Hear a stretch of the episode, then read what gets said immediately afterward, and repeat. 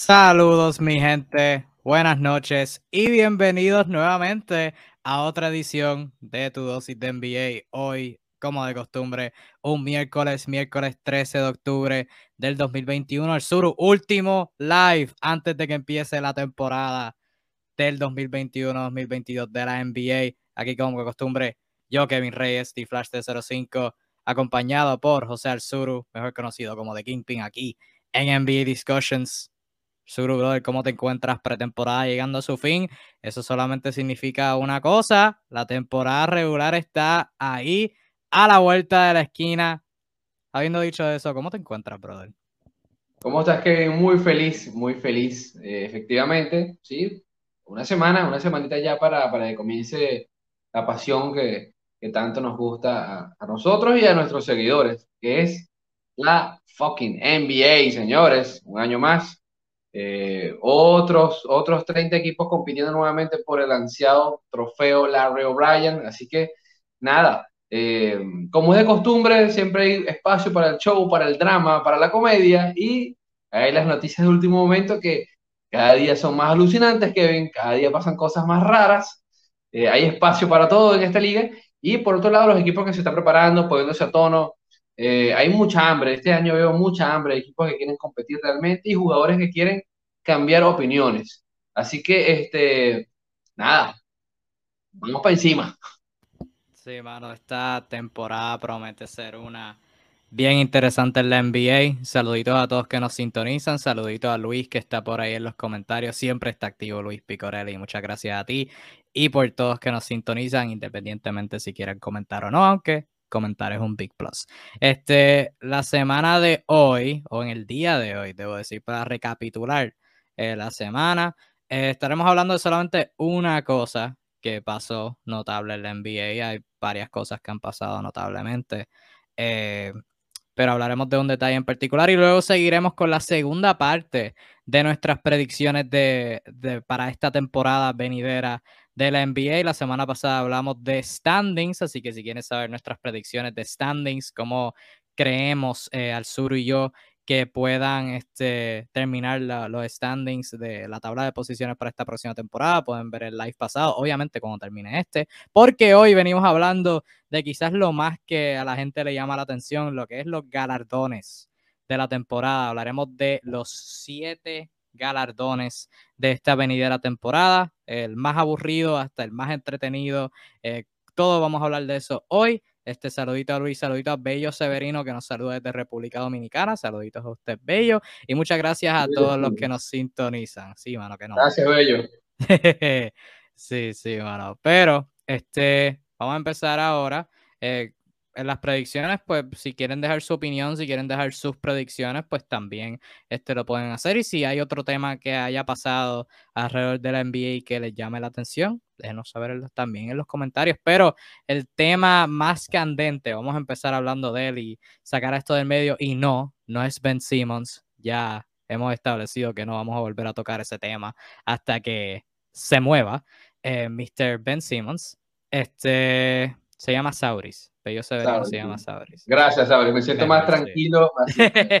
ayudaste hoy. Sí, sí, sí, sí. Este, pero vamos a empezar hablando de Kyrie Irving. Eh, Kyrie Irving ha sido uno de los muchos jugadores que, que ha expuesto su, su criterio diferente en relación a lo que es la vacuna del COVID-19 y sí, se la debería poner, no se la debería poner, bla, bla, bla. Ya hablamos de eso, así que no nos vamos a enfocar en la vacuna. Lo que sí nos vamos a enfocar es el rol de Kyrie Irving en el equipo y anteriormente estábamos hablando, ¿verdad? Lo hablamos la semana pasada, sí, sí, porque estábamos hablando de standings, hoy hablamos de Brooklyn.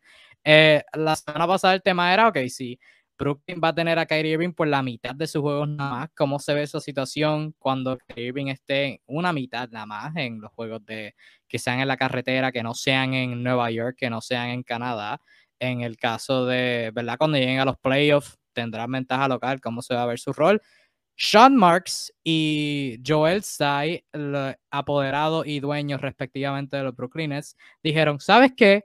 No vamos a tener esa conversación porque ayer sacaron un statement, eh, fue de autoría de Sean Marks, el apoderado del equipo, y dijo básicamente que Kyrie Irving no va a estar con el equipo de los Brooklyn Nets hasta que pueda ser un participante completo en todas las actividades. Y eso es un detalle bien importante porque vi que muchas personas este, le dieron el spin de que Sean Marks dijo que Kyrie Irving no va a estar con ellos hasta que se vacune. No, él dijo que no va a estar con ellos hasta que pueda ser un participante completo. Ahora bien, eso hay dos maneras de que eso pueda pasar. La principal es que, en efecto, Kyrie Irving se vacune. En el caso de, de participar con el equipo en Nueva York, que consiga al menos una dosis, ¿verdad? Como está la, eh, la ley en Nueva York, si tienes al menos una dosis, pues puedes participar con el equipo, porque sabemos obviamente si te pones una dosis tienes que esperar como, como unas cuantas semanas antes de ponerte la segunda. Después que tenga una dosis o, que no creo que esta pase, o en el, caso, en el segundo caso vendría siendo que Nueva York flexibilice sus medidas contra el COVID-19, pero eh, no veo eso pasando en ese bien. Así que Sean Marks dijo que Kyrie no va a estar con el equipo, no va a practicar con ellos y no va a jugar con ellos en ningún partido hasta que pueda participar por completo con el equipo y eso solamente puede pasar una de dos maneras, que se vacune o que la ciudad de Nueva York pues este, suavice sus medidas contra el COVID-19 y según salió un rumor eh, recientemente hoy, el equipo dejó de negociar una extensión con Kyrie Irving, así que no sé si eso sea planeado por, ¿verdad? Por este, no tener que, manejar nada relacionado a Kyrie Irving hasta que consiga la vacuna, o si es esto algo permanente y que simplemente por esta situación no quieren, están evaluando tenerlo en el equipo eh, por el futuro. Esa decisión hecha, Kyrie Irving no va a estar con Brooklyn hasta nuevo aviso, básicamente. ¿Cuál es tu pensar sobre eso? ¿Estás de acuerdo con eso o qué tú crees de eso? Bueno, en lo personal me parece el primer gran movimiento pretemporada que, está haciendo los Brooklyn Nets, porque es quitarle una a, alivianar, aligerar una distracción permanente en los medios, que es el tema Kyrie Irving, que ya se ha vuelto una distracción bastante común por este y otros temas ya en, meses pasados. Entonces, este es un equipo que está buscando competir, uno de los candidatos, si acaso no el candidato más serio eh, como contendor al título, eh, y tener que lidiar con esto, ¿no? por, más nombre de All-Star, de All NBA que tiene Kyrie Irving, no es más que una vulgar distracción que no necesita. Entonces, este, en ese sentido, creo que es la decisión más difícil y a la vez la más correcta. Como es lo correcto en la vida, siempre es difícil.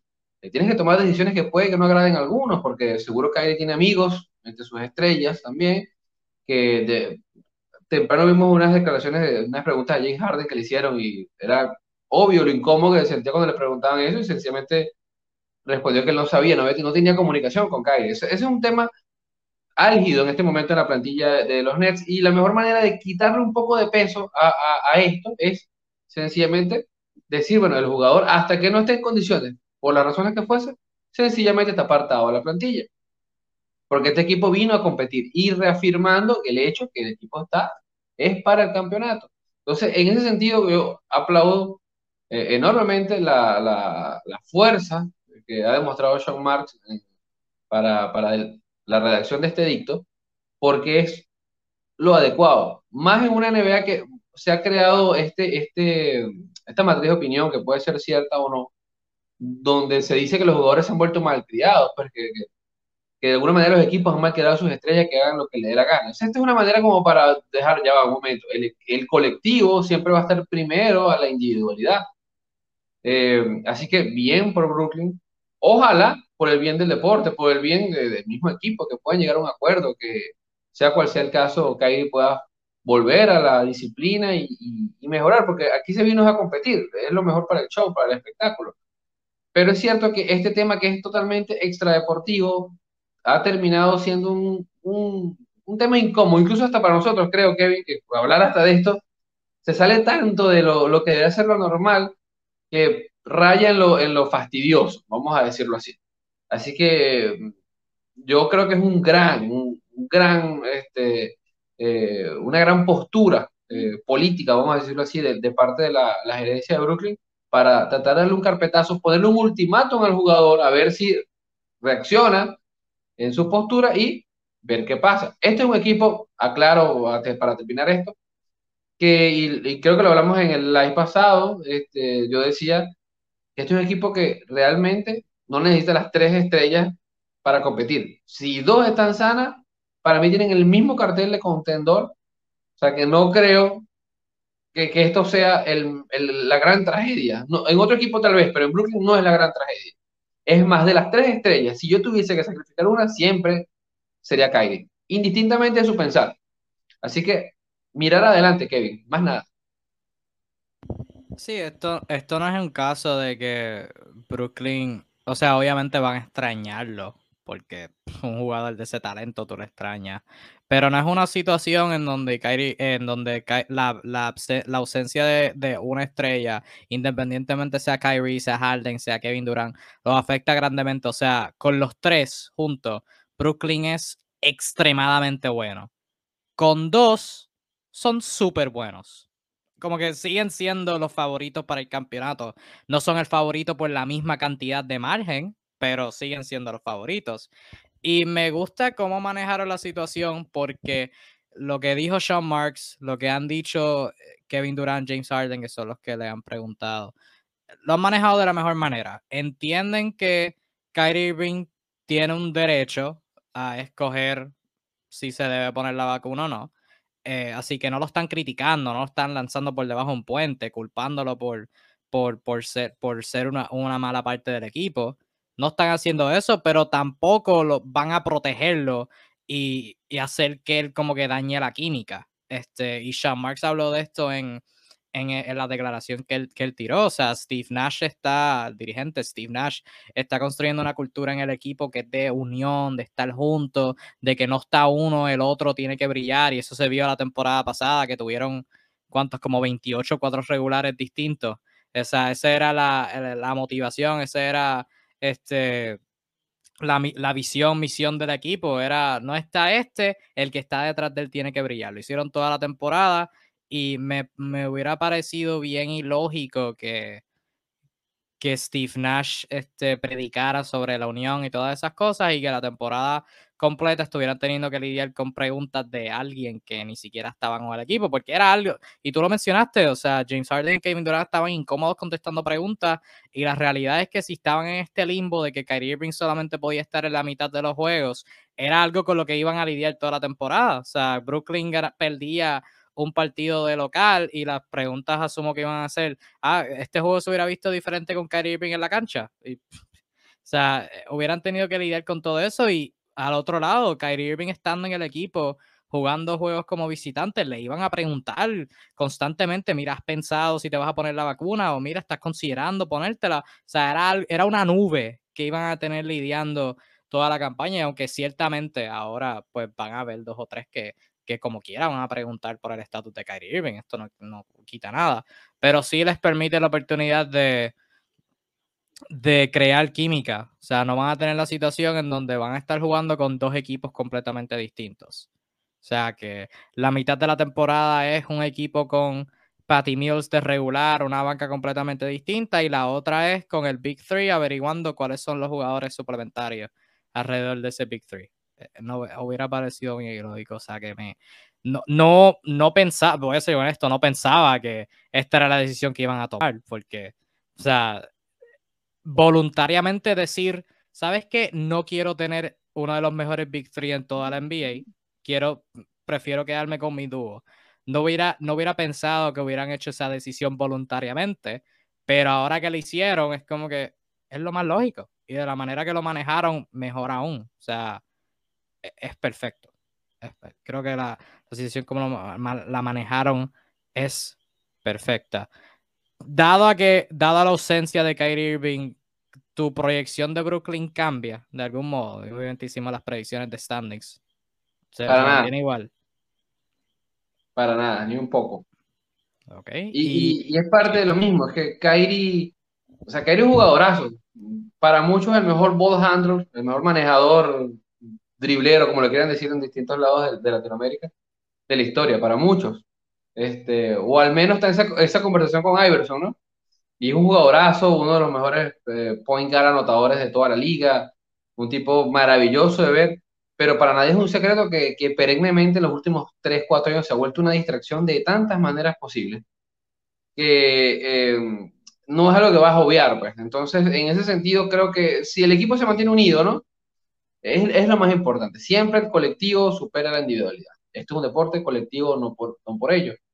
Y eh, es un espaldarazo al resto de la plantilla, porque Brooklyn tiene talento. Y de, de anotación no están faltos.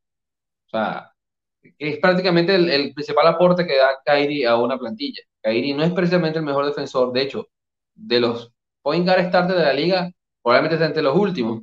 Este, y es un pasador de bola, un promedio, diría yo. Este, así que realmente lo que es anotación ya tiene gente que lo haga. O sea, que es una de las pérdidas que más puede soportar eh, eh, Brooklyn. Porque sí, como tú dijiste, es una pérdida. Nadie quiere, todo el mundo quiere tener con la contar con la, la mayor cantidad de talento en su plantilla.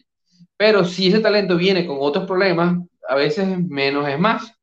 Así que si me preguntas a mí, Brooklyn es igual de contendor. Por el contrario, me genera una sensación de que es una organización más sólida. Eh, ahora, hay que ser claros, y, y, esto es una información para todos los que nos ven, ¿no? Porque uno, uno opinando aquí desde Latinoamérica es una cosa, pero allá la percepción de las cosas no siempre es igual.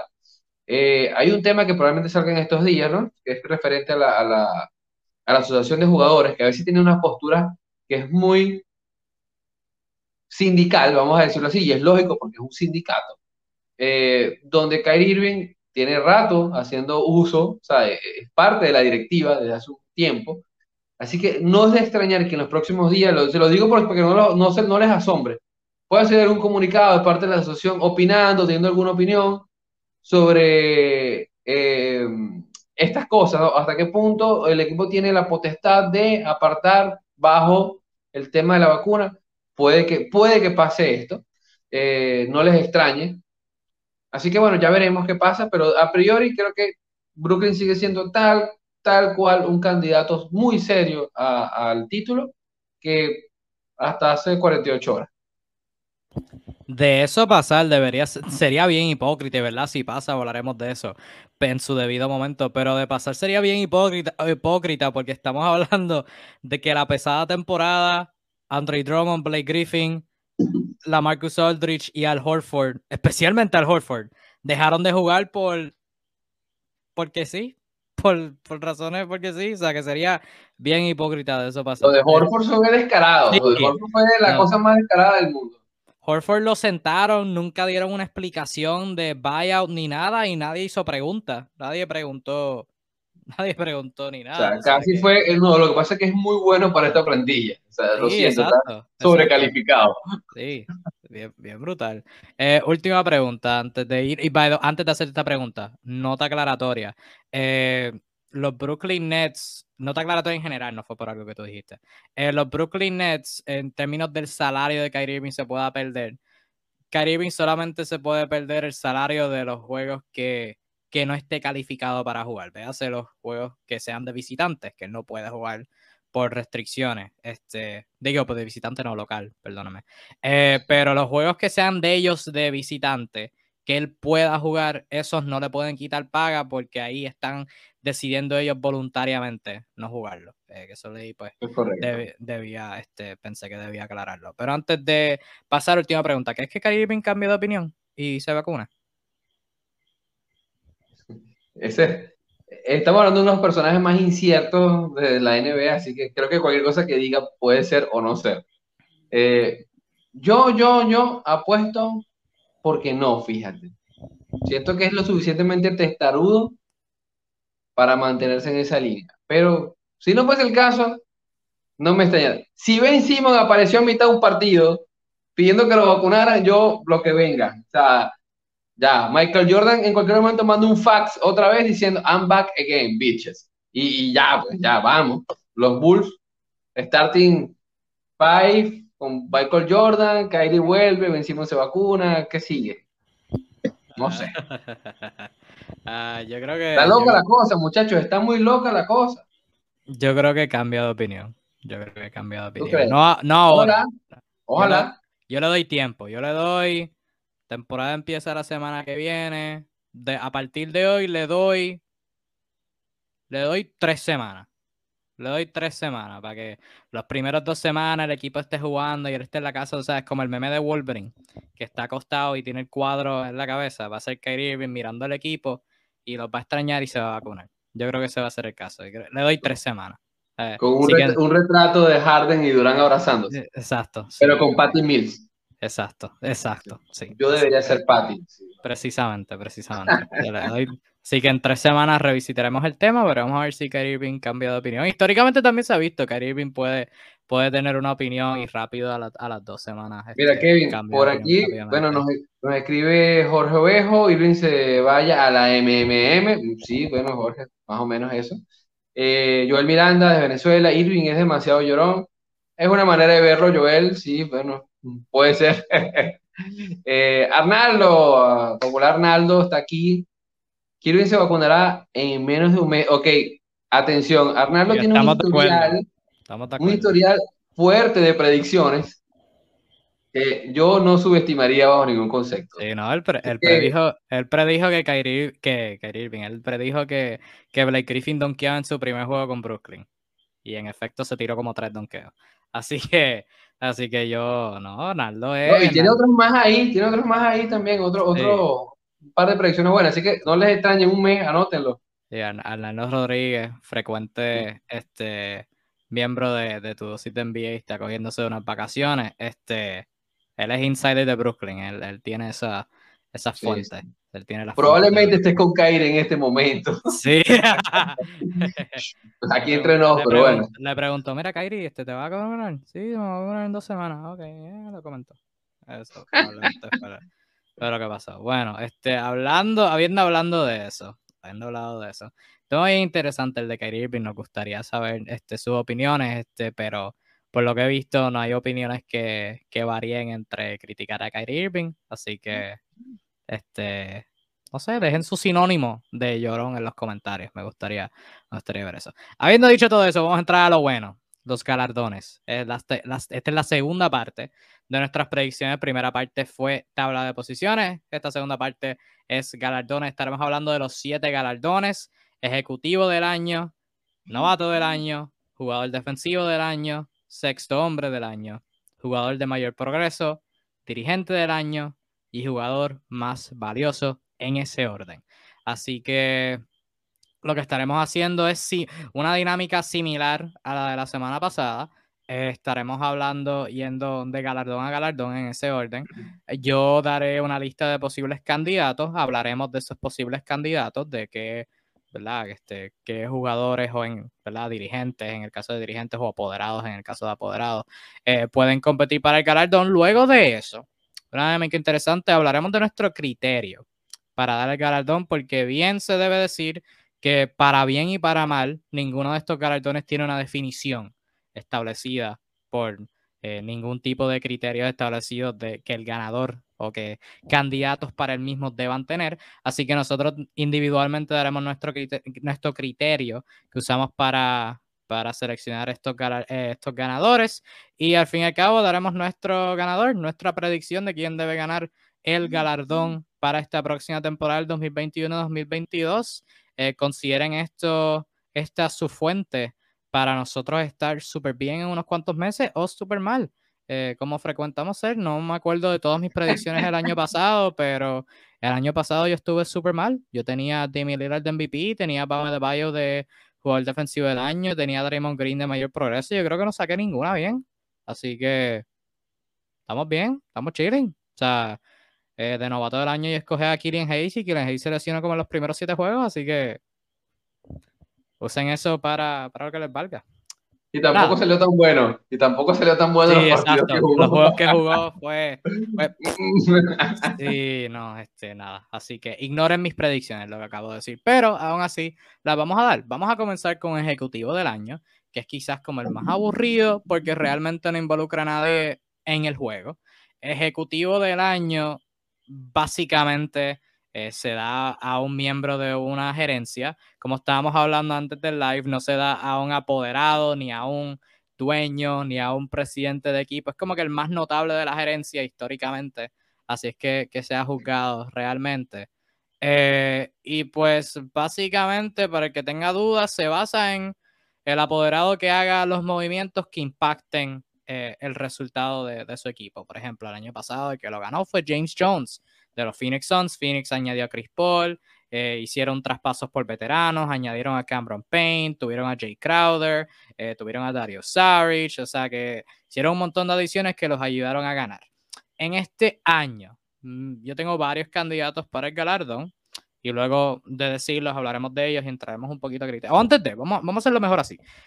¿Qué tú juzgas para, como criterio para eso? Sí, dije, di como una definición amplia, apoderado o miembro de gerencia hacen movimientos, equipo tiene éxito. Pero ¿qué nivel de éxito tú estás mirando? Tú estás mirando una cantidad de movimientos, o sea, tú, qué sé yo, este, valoras más el, el miembro de gerencia que hace más de cinco movimientos o miras al que hace solamente dos, pero esos dos son súper brutales. Eh, ¿Hay un nivel de éxito en específico que buscas? Cuéntame sobre tu criterio para, para juzgar un ejecutivo del año.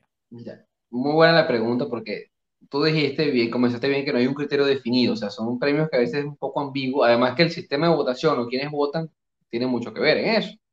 Eh, si me preguntas a mí, José Sur, cuando veo el tema de, de, de, de ejecutivo del año, eh, claramente son el, el, jugador que, el ejecutivo que mejor hizo su plantilla, que mejores adiciones tomó y que dichas adiciones se transformaron en mayores cantidades de victorias. O sea, es como una relación no escrita, pero efectivamente cuando tienes un equipo que a lo mejor está a mitad de tabla y logra ganar unos 15, 20 juegos más respecto al año anterior y eso a lo mejor te permite entrar en playoff, es un mérito bastante válido para ser candidato a esto. Es, usualmente el estándar que pasa. O sea, si tú eres un, tienes un buen equipo y todos los años ganas 55 juegos, tú no vas a ganar Game of the Year. Por ejemplo, se lo voy a poner así para que entiendan. Durante muchos años, hasta hace 5 años, para, era, un, era un secreto a voces y salía año a año las encuestas que hacen entre los mismos miembros de la liga. Para muchos, el mejor gerente de la liga era Archie Buford o Buford de los Sports. Él casi nunca ganó porque el equipo siempre es exitoso. Entonces, no existe como la comparativa de, ah, bueno, era malo, ahora soy bueno. Usualmente este premio es más para el breakout, para los eh, ejecutivos que logran mejorar algo que quizás no estaba tan bien. Por ejemplo, eh, imaginemos que OKC, que viene de estar colista, se mete en las playoffs. Automáticamente San Presti ya hay que dárselo. es uno de los ejemplos más comunes para determinar eh, el premio. Es, de hecho, me atrevería a decir que casi siempre el, el 90% de los casos. Ahora, si son dos o tres movimientos, uno, es una buena pregunta, porque ahí creo que implica mucho el tema, el tema contexto, el tema, bueno, qué está pasando alrededor, en cómo se dieron esos cambios, en qué momento llegaron. Creo yo, Kevin, que usualmente yo valoro más cuando son muchos movimientos, cuando esos son los que determinan desde el principio de la temporada. Un buen ejemplo es el caso de James Jones, que el, el breakout se ve porque cambia, literalmente cambia mucho la plantilla, este, con cuatro o cinco movimientos muy buenos, que realmente van a usarlos en el año. Jugadores que realmente son de rol, pero constantes. Pero también tenemos otros casos históricos que no me veo, vamos en la cabeza ahorita, pero muchos eh, GMs que hicieron movimientos a mitad de temporada, que fueron uno o dos puntuales, pero le dieron un subidón tremendo y al final se cuelan en la conversación y ganan el premio. Así que es muy relativo. Eh, depende mucho al final cómo cierra el año, eh, porque esto es un premio que se define al final, prácticamente ya terminando. Pero si yo soy más partidario de los que ejecutan eh, cambios desde el principio. Soy más partidario de esos que hacen cambios más extremos, que te cambian la plantilla entera, que cortan lo, lo, tóxico. Eh, y hay buenos casos este año, buenos candidatos para eso. No sé cuál es el tuyo. Sí, yo voy por la misma línea que tú. Más o menos el, el apoderado, el, vamos a decir apoderado, pero no es siempre apoderado. El que hace como cuatro o cinco movimientos que hacen la gran diferencia en su equipo. Si es alguien que hizo poquitos movimientos, alguien que haya adquirido una estrella, una superestrella, ejemplo, Sean Marks el año pasado con, con James Horner, que también hubo muchos movimientos buenos que, que, que también hizo. Y sí es también el factor de breakouts. Este, si eres un, un este GM, presidente que consistentemente hace buenos movimientos, pues va a ser bien difícil tú estar en esa conversación. Y hay algo bien importante que me gustó que mencionaste y es como que algo que le pone un asterisco a estas predicciones y es que todavía falta de temporada, todavía falta de año. O sea que hay muchísimos movimientos que se puedan dar a mitad de año que, que puedan cambiar nuestras opiniones y pues no es que sean ignorados, es que simplemente cosas que no hayan pasado. O sea, un equipo como qué sé yo, Utah se puede tirar una adquisición estrella a mitad de temporada y eso este, cambia los muñequitos. Pero habiendo establecido ese criterio, yo tengo unos cuantos candidatos, veremos a ver en qué, en cuáles pensamos igual, en cuáles estamos de acuerdo, cuál tú añadirías. Este, Naldo por ahí tiró su predicción. Él dijo el GM de los Bulls. Este, el presidente de los Bulls, el que vamos a considerar para contexto de esta conversación, Arturas Carnizovas, este, vino de Denver, ha sido vicepresidente ejecutivo de operaciones de baloncesto por varios años ahora en Chicago y pues obviamente es uno de los candidatos. Fuera de él, yo tengo a Pat Riley de los Miami Heat, obviamente Miami hizo, hizo bastantes buenas adquisiciones. Leon Rose de los Knicks, el presidente, hizo, hicieron buenas adquisiciones. Obviamente todos estos equipos hicieron buenas adquisiciones. Este, Travis Schlenk de los Atlanta Hawks, Brad Stevens de los Boston Celtics, ¿quién diría que Brad Stevens tuviera una lista de ejecutivo del año, no, no dirigente del año? Eh, Brad Stevens está por aquí. Tengo a John Horst de los Bucks, que ganaron el campeonato y adquirieron muy buenas piezas que yo creo que pueden terminar contribuyendo. Y si Milwaukee termina con el, mejor récord en la este o segundo mejor récord, creo que puede estar en esta conversación. Eh, Sean Marks de los Nets, por los movimientos que tuvieron. Eh, Carnizovas lo mencioné. Bob Myers de Golden State. Rob Pelinka de los Lakers, porque los Lakers cambiaron la plantilla entera, excepto LeBron y Anthony Davis. O sea que hay que darle crédito en ese aspecto si consigue una plantilla que funcione. James Jones de Phoenix hicieron buenos movimientos y pues, hay que darle el beneficio de la duda. Justin Sanic de Utah. Neil Olshey de Portland y Lawrence Frank de los Clippers. Tú tienes la mitad de la liga, Kevin. Sí, básicamente. Vas a notar eso mucho en, mis candidatos. Tengo la mitad de la liga y quizás un poquito más. Hablando de posibles candidatos que puedan ganarlo. Este, alguien que, bueno, alguien que tú añadirías de todo eso, yo creo que añadí como que los más, eh, asumiendo el mejor caso de todos, por ejemplo, alguien como Portland. O sea, si Portland tiene éxito y terminan como top 5 en la oeste, Creo que mucha gente va a estar mirando a Neil Olshney. Este, no deberían, pero. Mira, eh, mira, no sé. Si me equivoco por el criterio que estás usando, el único que yo colocaría adicional sería a, Mitch Kupchak de, de, Charlotte, que es otro que hizo muchos cambios, ¿no? Eh, tomó algunas decisiones incómodas, pero no, aunque no sería mi candidato, ¿no? Pero sí, sería el único yo, yo, no, yo, no, lo añadí porque sus, sus movimientos no me gustaron. Es personal, es personal. Sí, exacto, es personal, es personal. Pero fuera de eso, yo creo que ya con todo eso podremos estar hablando de estos criterios. Yanaldo dio su top 3, eh, Carnizoas, Sean Marks número 2 y Brad Stevens número 3. Yo tengo mi top 3. No sé si al sur tú tengas tu top 3. Mira, yo, yo tengo un top 2, ¿no? Puedes, tomar un tercero, ¿no? Pero si para mí eh, no por tanto lo que hizo ahorita, pero es que Carnizovas llegó a mitad de la temporada anterior, a mitad de año, un movimiento eh, incómodo en, los Bulls que estaban cortando todos esos nexos y empezó a cambiar el rostro de la franquicia. O sea, tiene un trabajo donde también, desde el momento que llega Carnesovas, eh, que no se han cumplido dos años, o sea, desde su llegada al cargo, solamente queda Zach Lavine y, Kobe White de, de, ese, ese momento ahora. O sea, el tipo le ha puesto corazón y hay buenas expectativas, así que es mi primer candidato y, habrá que ver cómo se termina el año. El otro, sencillamente, Leon Rose, que al igual que Pelinka viene de lo que es ser manejador de jugadores, este, agente, y ha hecho un excelente trabajo. El año pasado, un abre boca, y este año fue ambicioso. Eh, y, y, ojo, con Leon Rose, ¿por qué Leon Rose? Yo tengo un argumento aquí más complejo. Porque Leon Rose este, arma una plantilla para competir en el este, ¿no? Con todo eso lo que, las dudas que pueda generar entre ustedes, pero sí, un equipo que está llamado a estar de playoff, por lo menos, gastando muy poco dinero dentro de lo que cabe. Hizo operaciones que son bastante manejables en lo económico, y eso es algo muy importante a la hora de asumir cómo se maneja un GM.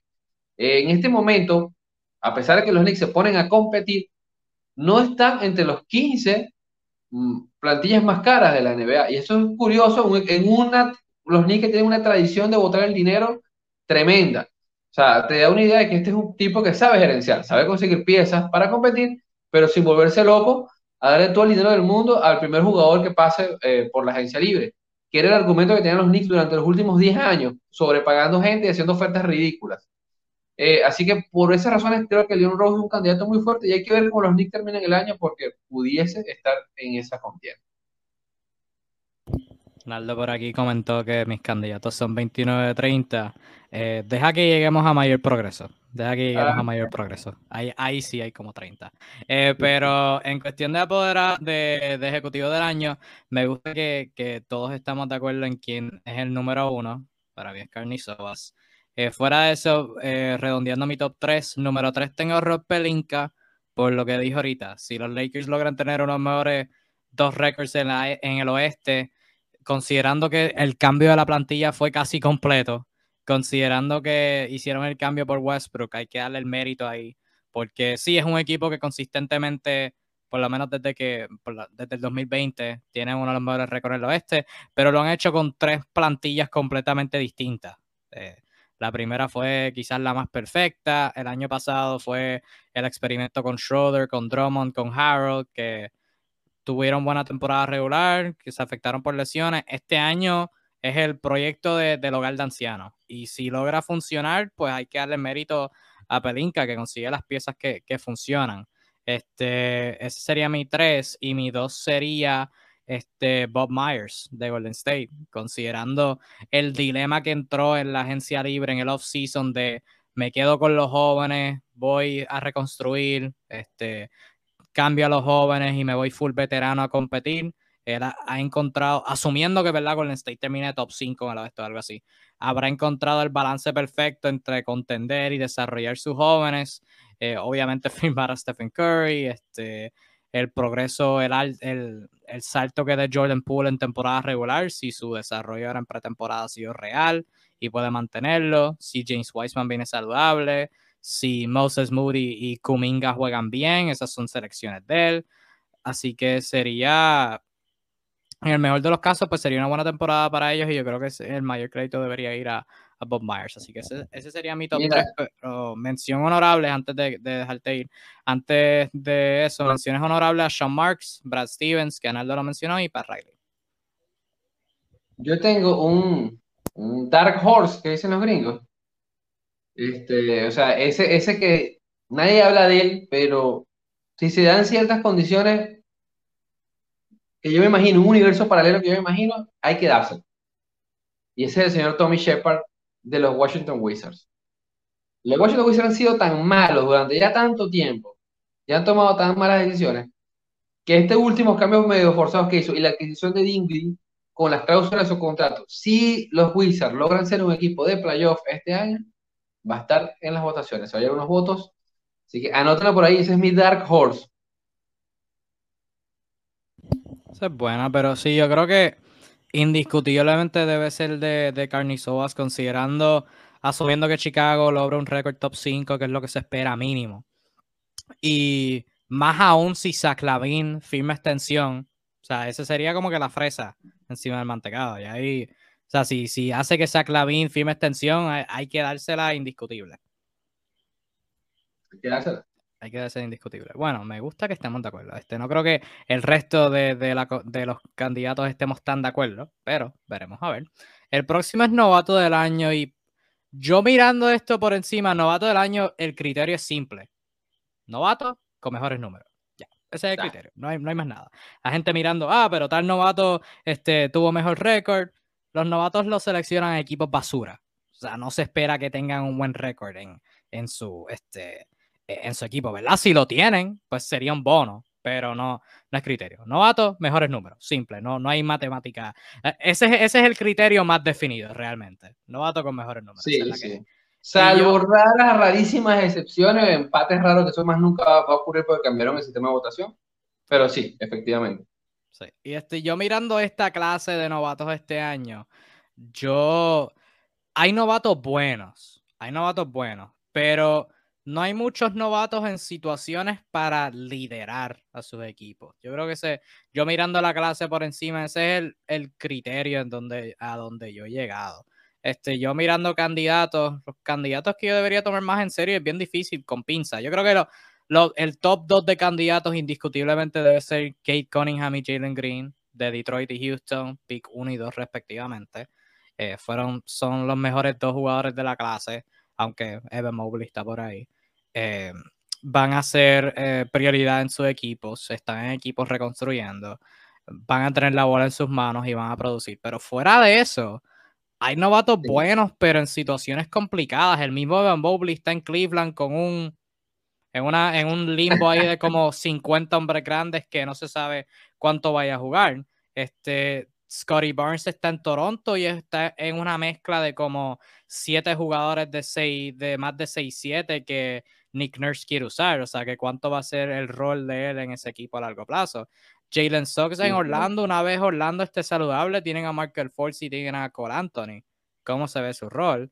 Eh, alguien, alguien como Jalen, eh, Jalen Scotty Barnes serían otros dos candidatos que yo tengo. Y Josh Giddy de OKC. Pero Josh Giddy está ahí con, con Poku, está ahí con Dort, está con, con Shea, está con Theo Maledon. Hay muchos novatos buenos, pero no hay muchos con que tengan oportunidades así de impactar el juego grandemente para, para ser novato del año. Así que yo creo que los candidatos principales es tirar una, una, un chavito entre Jalen Green y OK Cunningham. ¿O tú piensas distinto? ¿Tú crees que hay alguien no, yo creo que, es, eh, o sea, si está sano es Jalen Green. Es Jalen Green. Principalmente por el, el, mismo, y no lo digo porque sea mejor, ojo, no, lo digo por el criterio del, del premio novato del año. Eh, Jalen Green es un anotador, es un scorer, un animal. Eh, está en un equipo que está totalmente abierto, o sea, donde tú no puedes decir definido que este, este es el hombre eh, para darle la pelota. Pues, y lo más probable es que sea él. Más allá de que esté Christian Good, que usualmente se lesiona bastante. Más allá de que esté John Wall, que probablemente le den salida. Así que tiene todo el campo como para hacer su juego. En el caso de Cunningham, es un grandísimo jugador también, ya va a hacer unos excelentes números, pero un jugador más de equipo, que quiere, él lo ha dicho, quiere competir. Eh, de una, eh, Dwayne Case ha dejado claro que el, hombre para la temporada primera el primer puntal de la ofensiva va a ser Jeremy Grant. Entonces ya parte como un segundo anotador, un pasador. Creo que Jalen tiene todo puesto en la mesa para dejar mejores números. Números, fríos números. No estoy diciendo, repito, que sea mejor o peor que tal persona. Y de ahí para allá coincido contigo, hay un montón de jugadores muy buenos e interesantes, pero no están en las condiciones o los, con los minutos o participación necesaria como para estar allí luchando. Me, me, llama la atención qué puede hacer Josh Giddy, porque es una plantilla también bastante abierta, eh, donde pudiese colarse, su altura le permite jugar como forward y, a la vez hacer su juego de point guard, así que quizás pueda meterse ahí en el quinteto inicial perennemente, pero lejos de eso, Jalen Sox no se ha visto muy bien en el preciso. Eh, Mowgli es un jugador excelente, que, que, da para hacer eso y más, pero en el entorno en, en el que está, bueno, juega todo en su contra que, te digo, Evan Mobley, que es jugadorazo, está súper interesante este interior, este, este Chris Bosh del futuro. Yo en lo personal se la, se la daría a Cade. Yo creo que Cade está en una situación para, para florecer más que, que Jalen Green, porque de la manera que yo lo veo, yo creo que en Houston va, va a ser, y esto no es malo en términos del, en el contexto del, del progreso de Houston a largo plazo. Pero en términos de esta temporada, para las esperanzas de Jalen Green ganar novato del año, yo creo que va, a haber una dinámica bien interesante entre él y Kevin Porter Jr. Entre, yo creo que Kevin Porter Jr. va a ser el point guard, no que eso importe eh, para, él, para el argumento que estoy haciendo. Pero va a, ser, va a haber una, una dinámica ahí bien interesante. Kevin Porter Jr. explotó con Houston la temporada pasada, jugando muy bien y creo que van a tener un buen dúo dinámico en, ahí de armadores. Hubiera sido un trío con John Wall y hubiera sido bien interesante eso, pero John Wall este no, no va a estar, como tú bien dijiste, no va a estar jugando con ellos. Yo creo que va a haber una dinámica, una dinámica bien interesante entre ellos dos, entre Porter Jr. y Green, que creo que le va a quitar oportunidades a Jalen Green. No que sea malo para el progreso, al contrario, creo que, sea, creo que es mejor para su progreso eh, poder jugar sin el balón, pero en términos de sus números, creo que lo puede impactar ahí.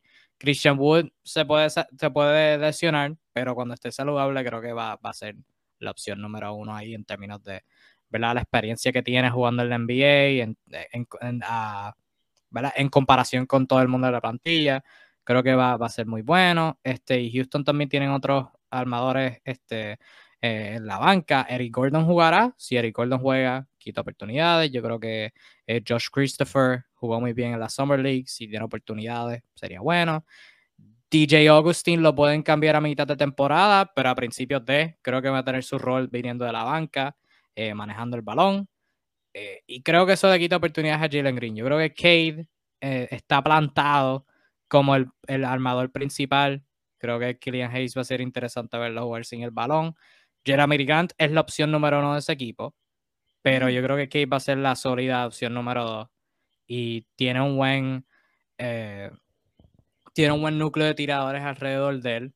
Así que va a ser playmaker, este, va a poder defender muy bien, eh, no va a tener tanta presión encima de él, este, tiene la, este, el cuerpo para manejar esa presión, es más alto, es más físico, eh, es más largo, o sea que yo creo que, que Kate puede tener mejor temporada que, Jalen Green, pero al fin y al cabo es 50-50, cualquiera lo puede ganar realmente. Yo creo que esos son los mejores dos candidatos, a menos que, que, venga alguien de sorpresa, Scotty Barnes promediando 20 puntos por juego y, y sea candidato a jugador defensivo del año. Fuera de eso, yo creo que esos son los mejores dos candidatos. Yo se la daría a Kate, al sur se la daría a Jalen Green, Naldo ahí en los comentarios se le daría a Jalen Green también.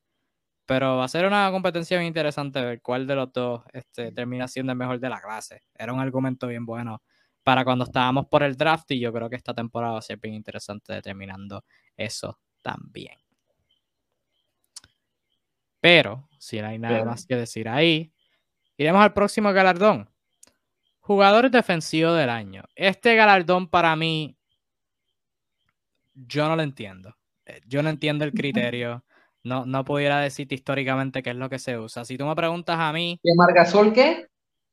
también. Si tú me preguntas, si tú me preguntas a mí, y esta opinión la llevo teniendo por varios años, si tú me preguntas a mí, yo creo que los medios no deben votar por lo que es los All Defensive Teams ni por lo que es el jugador defensivo del año.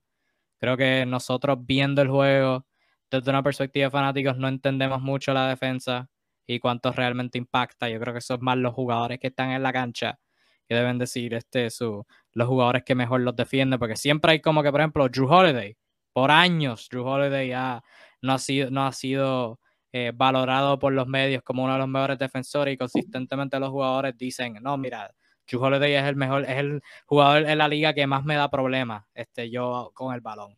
Así que eso, eso, eso es un criterio mío, este, pero como los medios votan y pues como pues los medios son los que seleccionan jugador defensivo del año, ¿Cómo tú has visto el jugador defensivo del año? Yo mirándolo, yo creo que siempre se usan, siempre se trata de justificar con un montón de, métricas avanzadas y toda la cuestión. Al fin y al cabo, yo creo que lo que se mira es el mejor defensor de, una de las mejores cinco defensas del NBA y siempre complementarlo con una que otra estadística avanzada, que si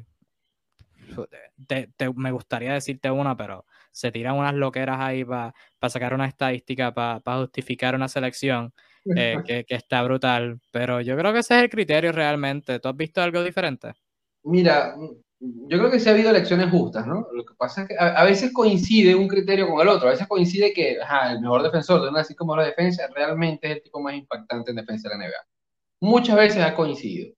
La cuestión es que se ha vuelto un cliché, que por lo general el hombre grande, que da muchos tapones y rebotes, se considere una ancla defensiva. Y eso, el, tiempo ha demostrado, y la misma estadística avanzada, que es un criterio vago y para, para nada preciso. Primero porque no tenemos claro, y le digo a título personal, qué es lo que define quién es el mejor defensor. ¿Qué es lo que te hace mejor defensor? Si el hecho en sí mismo de evitar puntos o el hecho de que tu sola presencia quite puntos, o sea, o haga que el jugador cambie de opinión, cambie de opción. Entonces, creo que engloba muchas cosas, mucho, la defensa es muy compleja, es mucho más compleja que la ofensiva en ese aspecto. Así que entiendo perfectamente que sea, pueda ser confuso. Pero la liga ha sido muy determinante. Rara vez lo gana un jugador exterior. El noventa y tantos por ciento lo gana un puesto 4, un puesto 5 un, eh, un, ring protector, que es el término que usan los, americanos para referencia a esta clase de jugadores, los el de la vida. El que es un ancla defensivo, básicamente, para, la narrativa. Entonces, siendo así, siendo así, es, lógico que nombres como Rudy Gobert, como Jenny Antetokounmpo, sean perennes candidatos a esta clase de premios. Y ojo, repito, no es que esté mal del todo, sino que no siempre es el criterio más justo porque uno diría, y los, hay, los hombres pequeños no son buenos defensores. De hecho, si la estadística avanzada la tomamos en todos sus números, te puedo nombrar tres o cuatro jugadores del puesto alero hacia abajo que pudiesen perfectamente ganar el premio según, según esos criterios. Pues.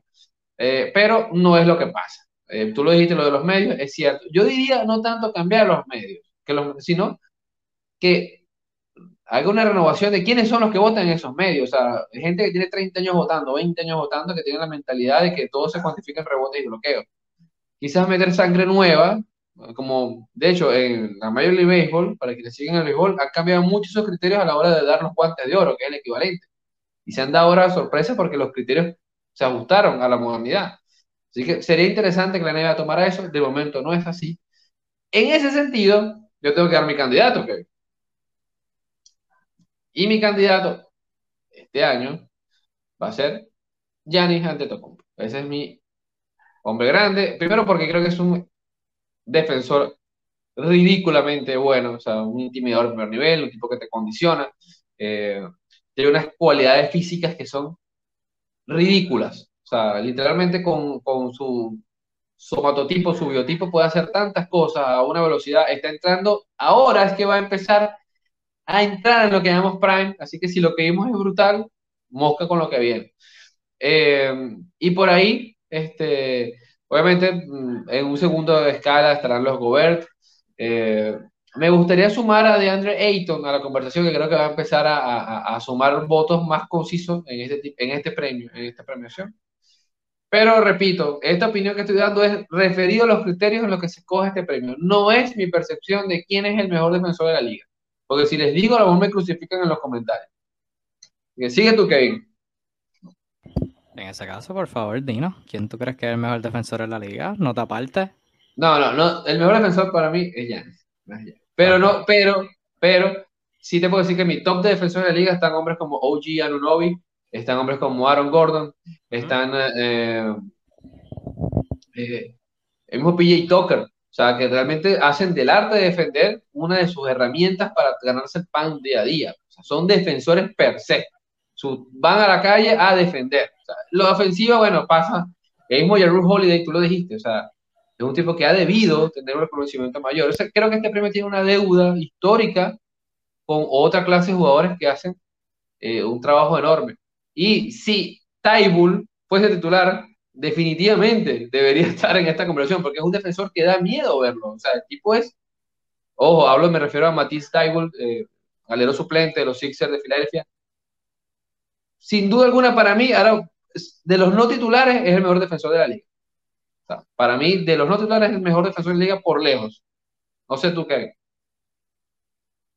Sí, yo por lo menos cuando monté mi lista de candidatos siempre eh, eh, es los mismos jugadores que están en esta conversación porque sí, considero nombres como Giannobi, eh, de hecho pensé en Scotty Barnes por el, perfil que tiene, pero esos son jugadores que tienen más pinte de All Defensive Team que de uno de los dos equipos que de hecho deberían haber tres de, de All NBA 3 deberían haber. igual. Pero este, esa es conversación para otro día. Términos de los candidatos, es los mismos que están en la conversación año tras año. Añadir, irónicamente, lo, yo dije, lo puse y yo estaré loco, pero lo dijiste, así que también este, pienso mejor de mí, DeAndre Ayton. Creo que puede dar un alce y puede liderar esta. Puede estar ahí. Especialmente que luego de la temporada que tuvo el año pasado, estuvieron en la final Así que ya, ya tiene la percepción de que puede ser buen defensor, buen defensor, perdón. Este, eso también puede ayudarlo. Gobert fue el ganador el año pasado, debe estar ahí. Eh, Giannis Antetokounmpo fue el ganador hace dos años, debe estar ahí. Jugadores como Miles Turner, Clint Capella, Draymond Green, Anthony Davis, eh, Joel Embiid, que están en la conversación. Pero Ben Simmons no va a jugar. ah, cierto, disculpen. Sí, ahí no, no se sabe, no se sabe ahí si Ben Simmons vaya a jugar tres jugadores del perímetro que yo puse, que si se lo van a dar a alguien, debe ser a uno de estos tres. Marcus Smart, que estuvo cerca del top 3 hace dos temporadas. Muy buen defensor. Jimmy Butler, que si Miami va a tener una buena defensa, debe ser él. Y asumiendo que los Clippers terminen mejor de lo que la gente se espera, Paul George puede estar en la conversación también. Este, y hay un nombre que no di de uno de los candidatos que va a ser mi ganador.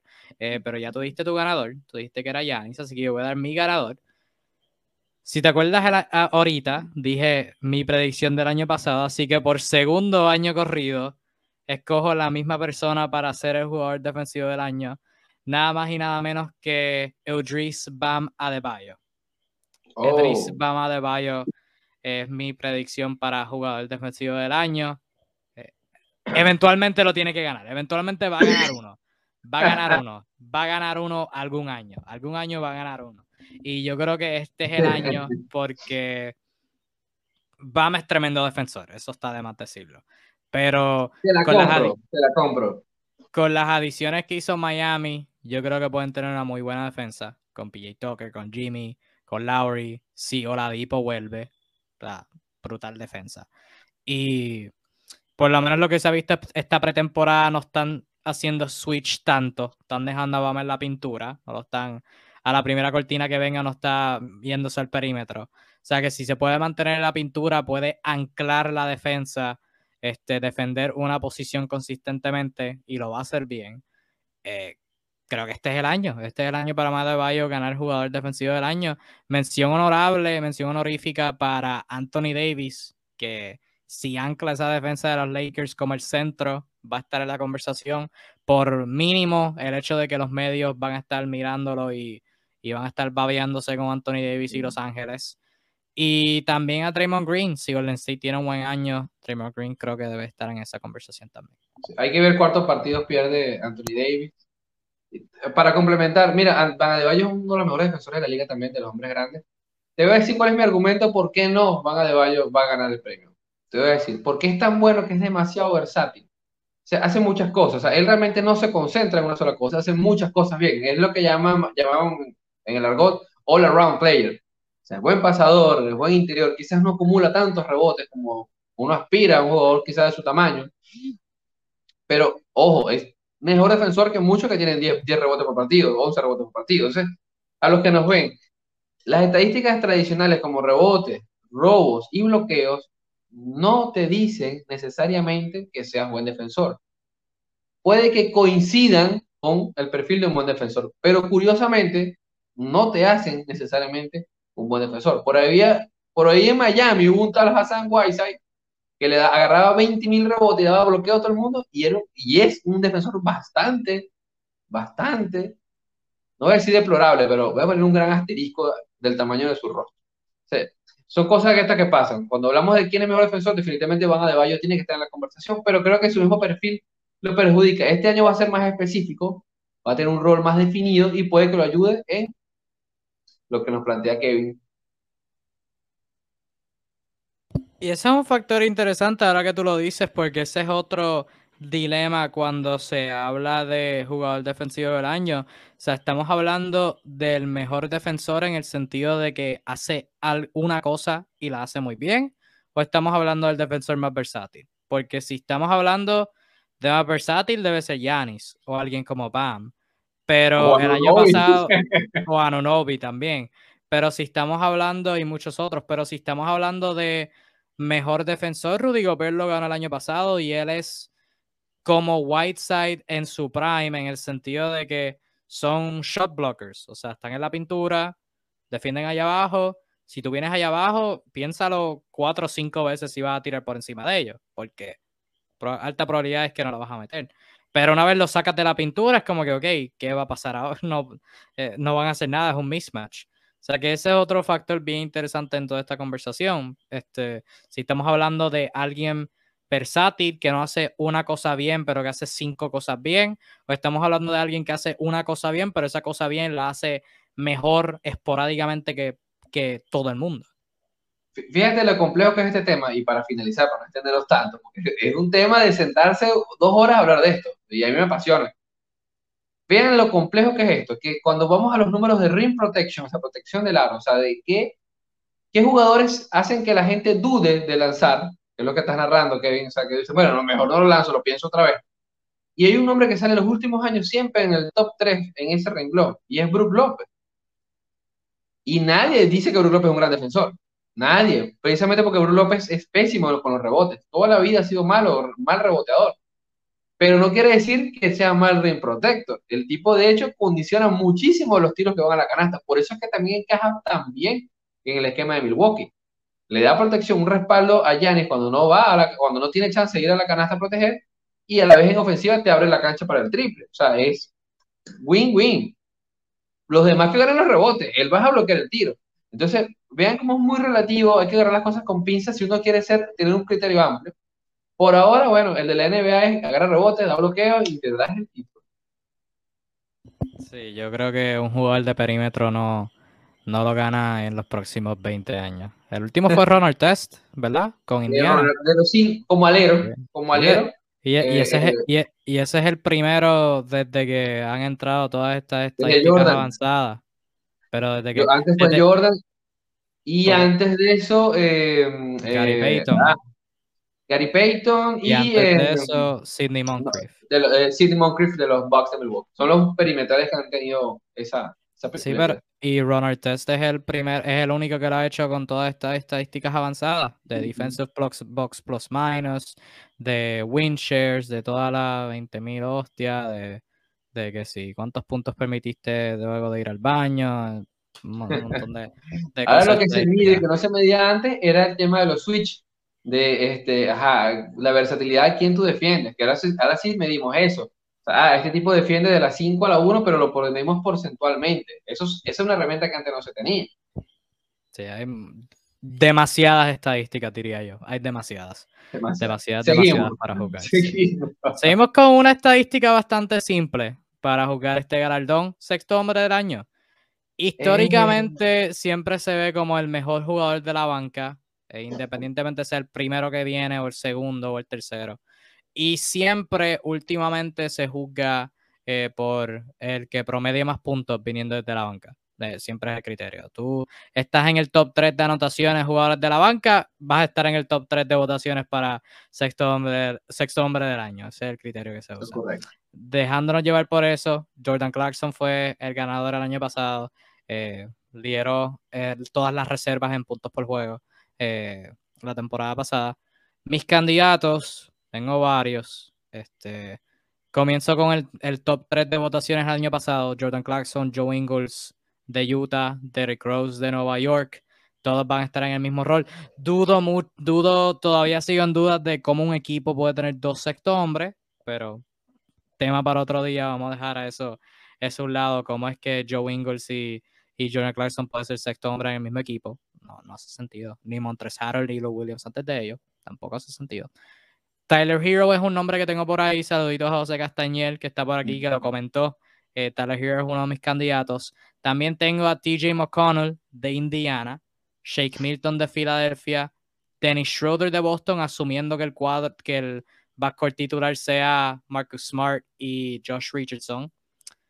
Tengo a Alex Caruso de Chicago, Jalen Bronson de Dallas, Malik Beasley de Minnesota, Jordan Poole de Golden State con asterisco, porque hasta que vuelva Clay va a ser regular. Y no sé si los juegos de regular que, que tenga contrarresten su, su, impacto como sexto hombre. Cameron Payne de Phoenix. Y estos últimos dos candidatos, este, no, un poquito dudosos porque tengo uno de Tyrese Halliburton o Body Hill. Asumo que uno va a estar en el codo regular y el otro va a ser sexto hombre. ¿Cuál va a ser cuál? No tengo idea, pero el que sea sexto hombre, ese es mi candidato. Y tú mencionaste ahorita este equipo, el equipo de los Washington Wizards. Aparte, tiene mucho talento. Y yo no sé qué talento va a ser cuadro regular. Así que tengo uno de cuatro jugadores. Este, bueno, yo sé que Montres Harold va a venir desde la banca. Ese es uno de mis candidatos. Y uno de los tres entre Kyle Kuzma, Denny Avdilla y Rui Hachimura. Uno de esos tres va a venir desde la banca. El que venga desde la banca, ese es mi candidato de sexto hombre. Eh, sí, sí, es que tiene una plantilla bien, bien rara. Tiene una plantilla bien rara. ¿Alguien, que, ¿Alguien que tú añadirías como, como candidato a sexto hombre? Que no haya mencionado.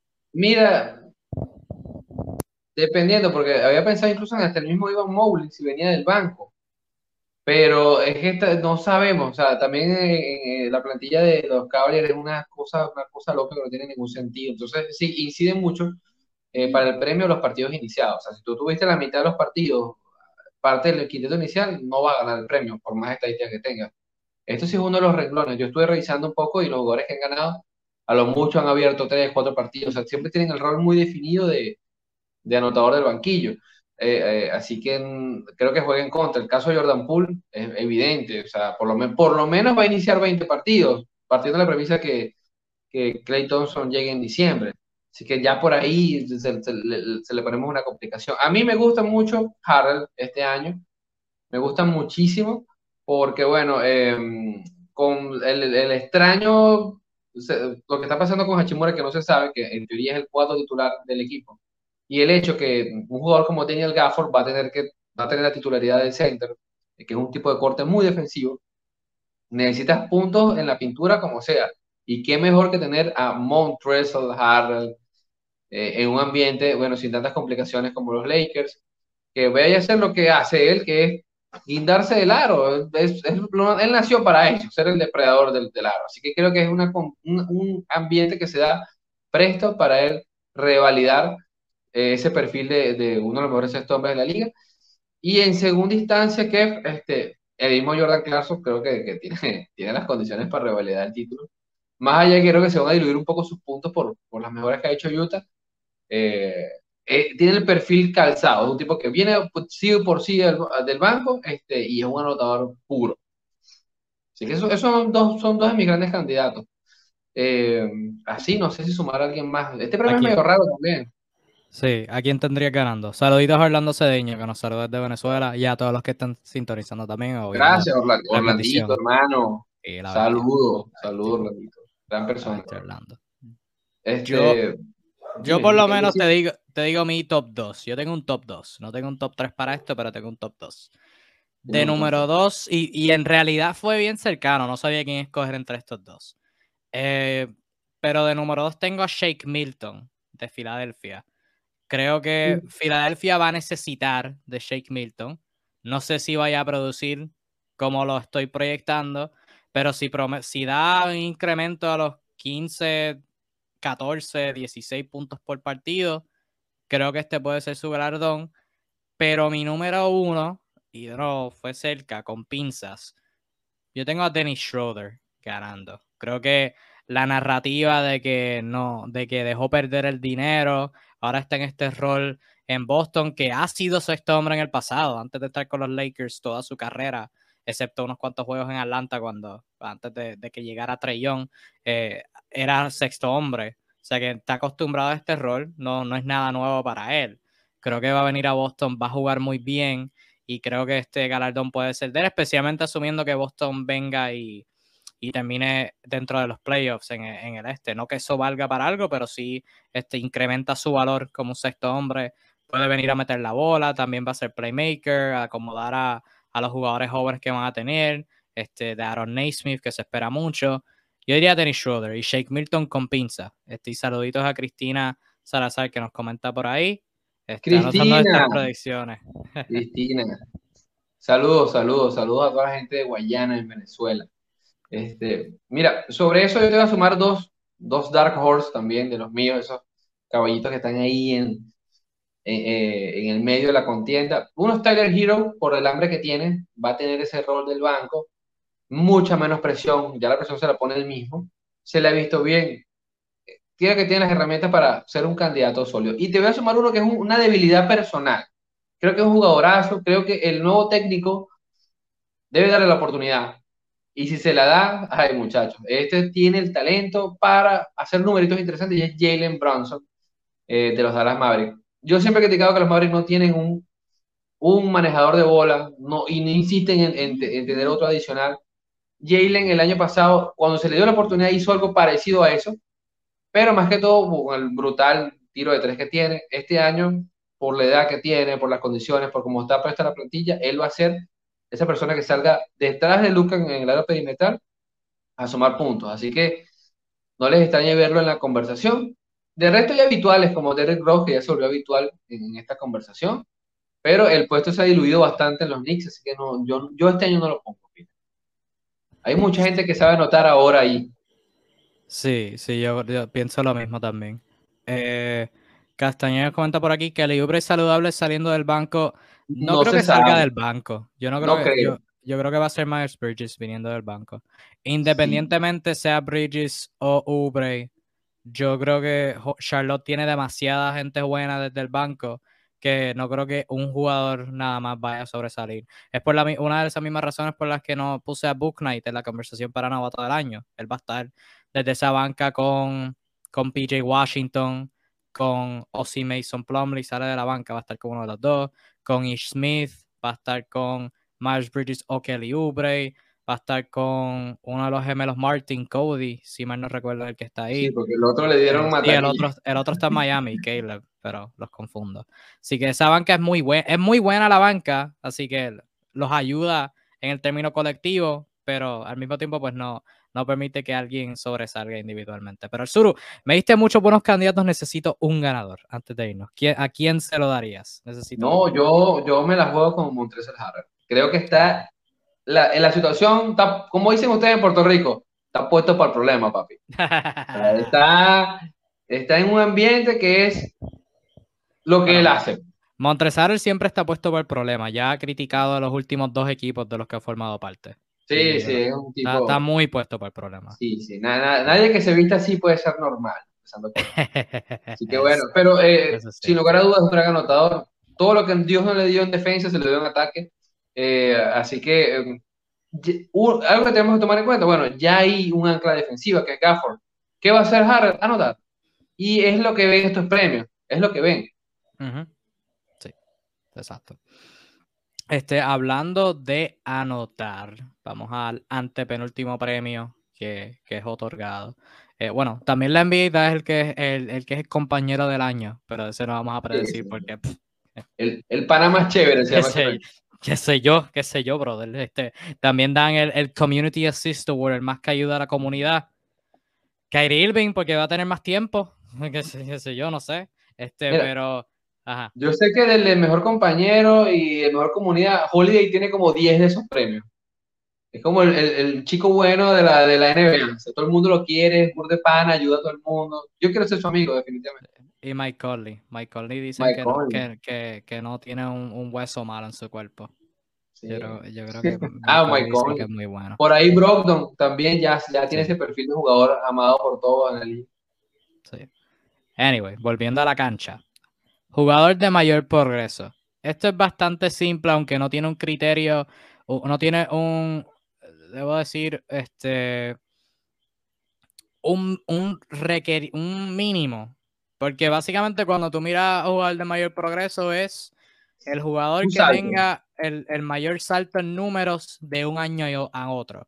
Pero no hay un parámetro exacto. O sea, usualmente se mira los puntos como que ah, la, temporada pasada promedio 13, esta temporada promedio 19, un incremento de 6 puntos. Así que usualmente se mira el que tenga el mayor incremento en ese departamento, pero también hay otras estadísticas que juegan, que, que juegan un factor que también se consideran. Eh, así que esto es un galardón de esos bien interesante, pero que es bastante bueno. Este, el año pasado eh, lo ganó Julius Randle, aunque también importa el contexto. Por ejemplo, mirando el factor Julius Randle, entrando por aquí a Basketball Reference rapidito. Julius Randle la temporada pasada promedió 24 puntos, la, la anterior a esa promedió 19, un incremento de 5 puntos nada más. Ah, hubo jugadores que tuvieron mayor incremento en puntos, pero también hay que tomar en consideración que Randall fue de ser nadie, de ser un, uno del montón, a ser un All-Star. No, y ser, cuestionado, de ser cuestionado. O sea, hay una narrativa muy bonita allí. Sí, de ser, de ser uno, un, uno de 40 Power Forward que los Knicks firmaron a ser el Power Forward que lideró a los Knicks a los playoffs. O sea que hay una, eh, por cierto, lo mencionaste muy bien, hay una narrativa que va ahí, pero para efectos de esta conversación vamos a mirar los números, porque quizás es lo más importante. Y aquí,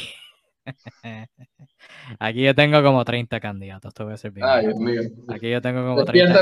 porque, porque realmente, realmente todo jugador puede ganar este premio, porque podemos nombrar uno, y aquí la mayoría que, que tengo son jóvenes que yo veo como que de año pasado a este año tienen un rol mayor y van a mejorar sus números. Pero de la misma forma puede venir un veterano que, ha sido uno del montón y viene la temporada que viene de un salto brutal. O sea, que no es como el MVP que hablaremos ahorita, no es como el mayor el mayor progreso, este, el, el, defensivo del año, jugador defensivo del año, que hay como que una, una jerarquía de jugadores que, que son candidatos año tras año. Jugador de mayor progreso cualquiera lo puede ganar, realmente. Cualquiera puede venir y ganarlo. Así que voy a ir rápidamente por, mi, por mis candidatos. Por, tus 38 candidatos, dale. Sí, aproximadamente, aproximadamente 38. Este, Kyle Kuzma de Washington, Malakai Flynn de Toronto, Precious Achua de Toronto. Todo Toronto, de hecho. Sí, eso todos son los dos. Sí, Toronto es el equipo que más tiene jugadores de ese perfil, ojo. Sí, sí miré a Obi, pero no creo que, que vaya a mejorar esporádicamente tanto de la temporada pasada a esta. Boucher es uno, este, pero Malakai Flynn Achua yo creo que son los que más van a tener el rol. Y tú miras los números del año pasado, o sea, Achua por medio como 5 puntos, 4 rebotes. Malakai Flynn promedio como 7 la temporada pasada. Creo que pueden mejorar más de, más de eso. Este, especialmente eh, Achua, que al principio de la temporada van a haber lesiones en Toronto. Si sube y mantiene el rol consistente, peligro. Tyrese Max en Filadelfia va a ser regular, asumo, a lo que llega Ben Simmons, o si es que está Ben Simmons. Sí, ¿verdad? Esto, Tyrese Maxi asumiendo que es regular, porque si es Tyrese Maxi sexto hombre, quítalo de esta conversación. Pero Tyrese Maxi sin Ben Simmons, creo que debe estar en la conversación. Chuma Okiki y Wendell Carter Jr. de Orlando. La Melo Ball de Charlotte puede, puede dar un salto brutal de, los 19 a unos números mejores. Eh, puede ser All-Star, quizás, no lo sabe. Tyler Hero de Miami, Max Truss de Miami, que jugó muy bien en Summer League. Creo que puede dar un incremento bien brutal. Sadik Bay de Detroit, eh, Isaiah Stewart de Detroit y Killian Hayes de Detroit. Tengo tres, esos tres de Detroit. Jaron Jackson Jr., Jared Colbert y Jamorant de Memphis que literalmente estás nombrando a todos los jugadores Básicamente, básicamente.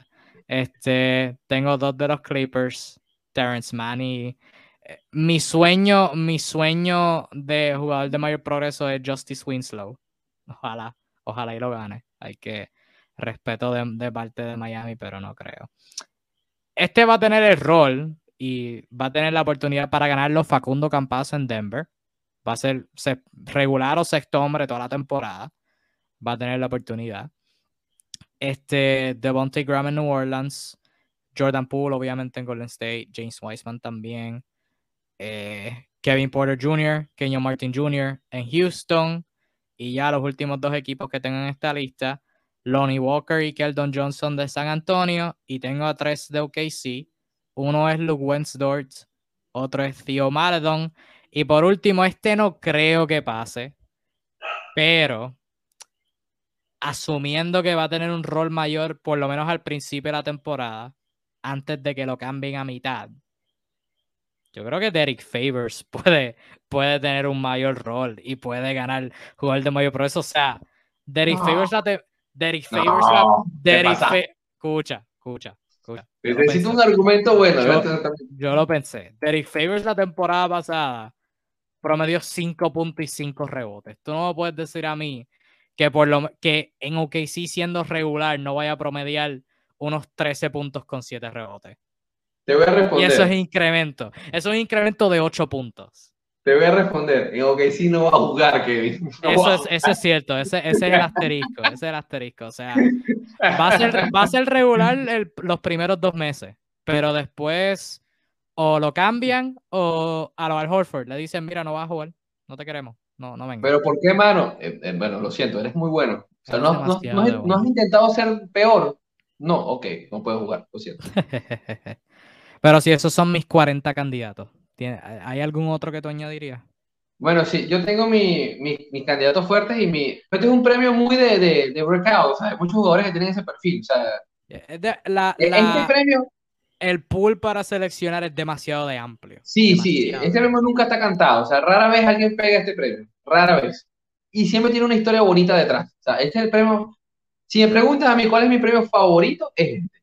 Pues siempre tiene una historia bella del jugador que, bueno, que nadie daba mucho por él y él logró ser un jugador élite.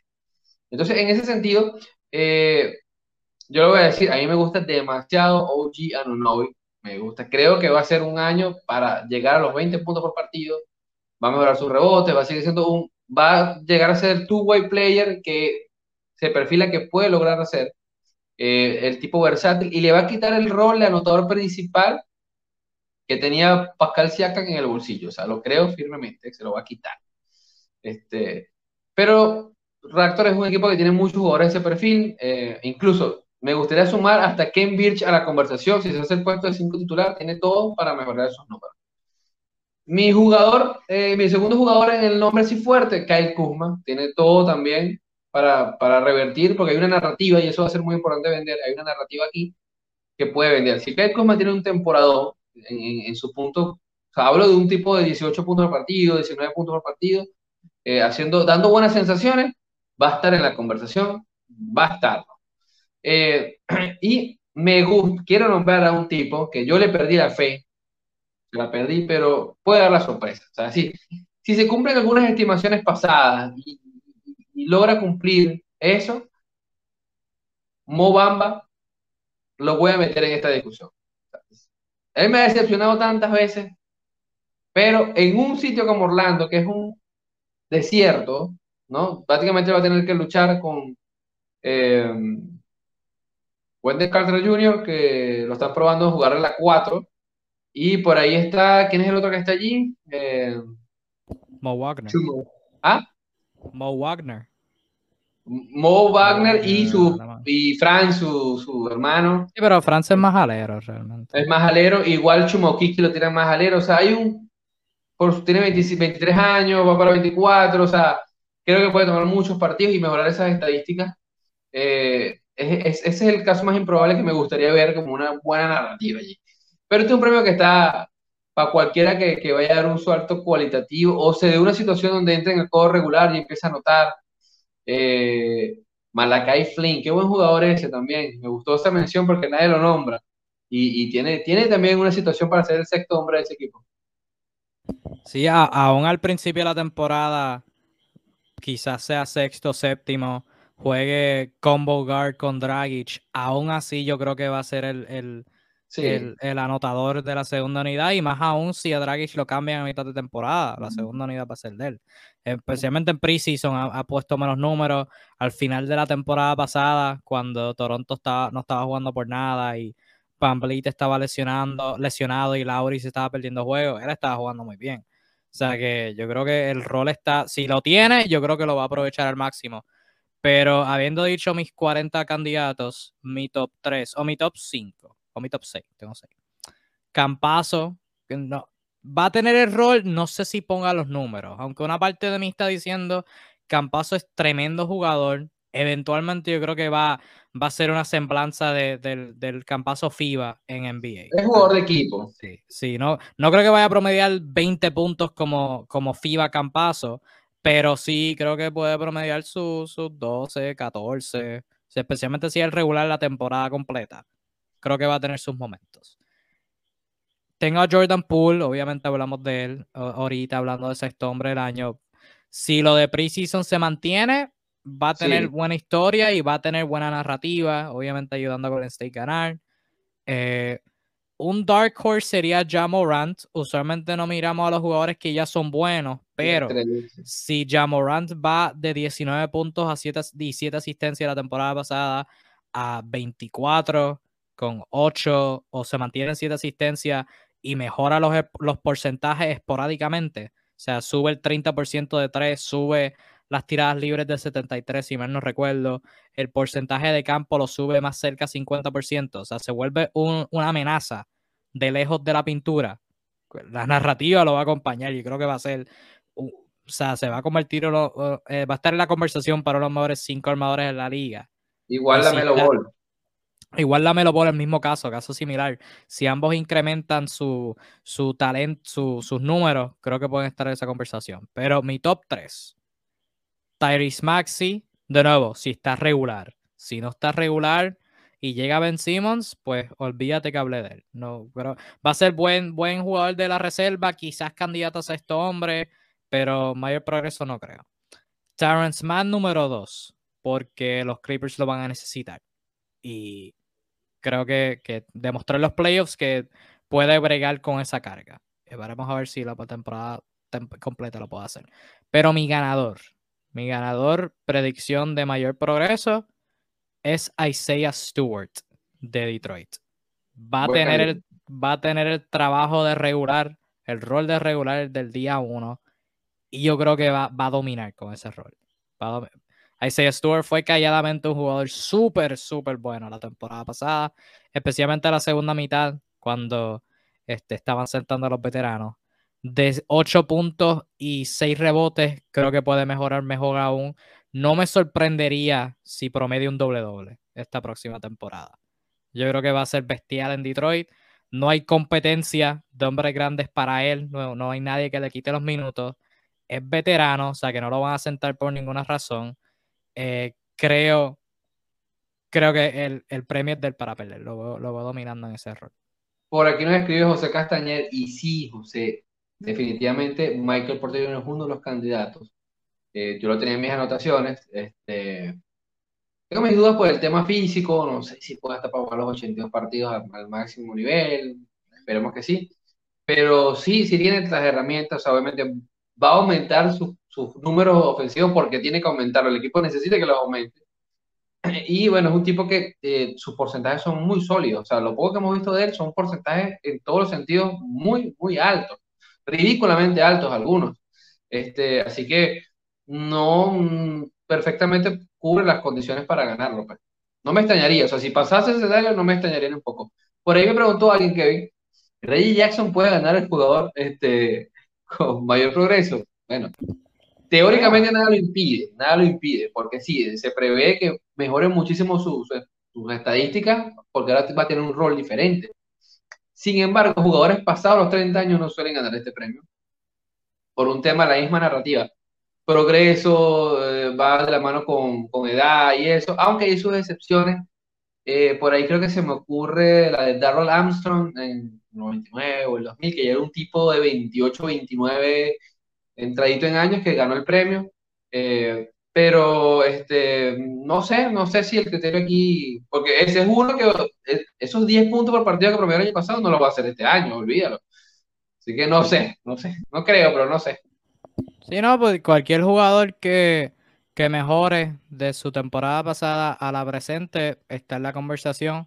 Usualmente se mira a los jóvenes porque siguiendo la trayectoria, los jóvenes tienen más para mejorar y tienen más para crecer y usualmente son los que tienen rol mayor. Los veteranos pues ya tienen su rol establecido y no, no suben de eso y no bajan de eso. Así que pues como que es bastante complicado para, para esos veteranos también ganarlo. Pero cualquiera, pero yo, ahí sí Stewart, ahí sí Stewart sería mi ¿Tu selección al fin y al cabo? Kyle Kuzma, eh, Ah, no, Anunobi, Anunobi, Anunobi. Ah, Anunobi, perdón. y me gusta la Melo Ball también. Sea, quiero que lo vi como un candidato fuerte. Sí, eso es bueno. Ahí están estas selecciones. Último toca las donas. Vamos ahora a los, quizás para mí, los más importantes realmente. Eh, dirigente del año. Este. También la, la, dinámica, el criterio para escoger dirigente del año es bastante eh, complicada. Lo que sí se busca similar a lo que es eh, similar a lo que es no, eh, jugador de mayor progreso en cierto sentido, se busca el breakout, la sorpresa. El equipo que sorprenda, que quizás no tenga las piezas para competir, pero que compitan más de lo que se espera. Usualmente los medios miran, ah, pues fue el dirigente. Vamos, vamos a dárselo al dirigente. Pero también, también depende, varía mucho. Eh, usualmente los equipos, los dirigentes que tienen, que consistentemente son buenos, a menos que hayan sobrepasado circunstancias incómodas, no, usualmente no se les da, por ejemplo, alguien como Greg Popovich, que por lo, durante los años fue consistentemente el, mejor dirigente en toda la NBA y tiene un dirigente del año, creo que tiene uno nada más. Tiene uno, tiene uno. Del 2011, si mal no recuerdo. Eh, y lo que tiene es uno, imagínate. O sea, eh, usualmente se mira es el dirigente que, que, con, su, que con su equipo sorprende. Eh, y si está en el, en el, tope de la tabla de posiciones, usualmente se ve el factor lesiones. Por ejemplo, alguien como Nick Nurse lo ganó en el 2019, su temporada de novato, este, y fue cuando Toronto tuvo como el cuadro regular que se perdió como al menos 10 juegos cada uno, algo así, una cosa bien brutal, este, y se mantuvieron al tope. O sea, que usualmente se mira o el breakout o el que sostenga la mayor cantidad de, de lesiones, este, ¿tú, ¿tú tienes algún criterio distinto por el que tú juzgas dirigente del año o, es básicamente eso? Mira, no, porque a veces hay premios, hay veces que son hasta como que, bueno, un tipo que sepa estar en la conversación y tiene un buen año y se lo terminan dando como, como los Oscars de consolación, que bueno, no te lo dimos cuando lo merecías, pero es, es el momento de dártelo porque te está yendo bien. Pues. Eh, así que es un premio que extraño. A mí, a mí se me genera sensaciones extrañas por, por la condición, como tú mencionas, que se da. Eh, y me hace choque porque realmente cuando me dicen mejor dirigente, para mí es el mejor dirigente. Tiene que ser el mejor. Este, y no siempre lo gana el mejor, pocas veces lo gana el mejor. Eh, pero sí, sí, sí. Yo por lo menos tengo un candidato que, que es candidato de merecimiento para mí y, y, creo que va a estar, si se revalida el año pasado, creo que va a estar en la conversación y puede que se lo gane.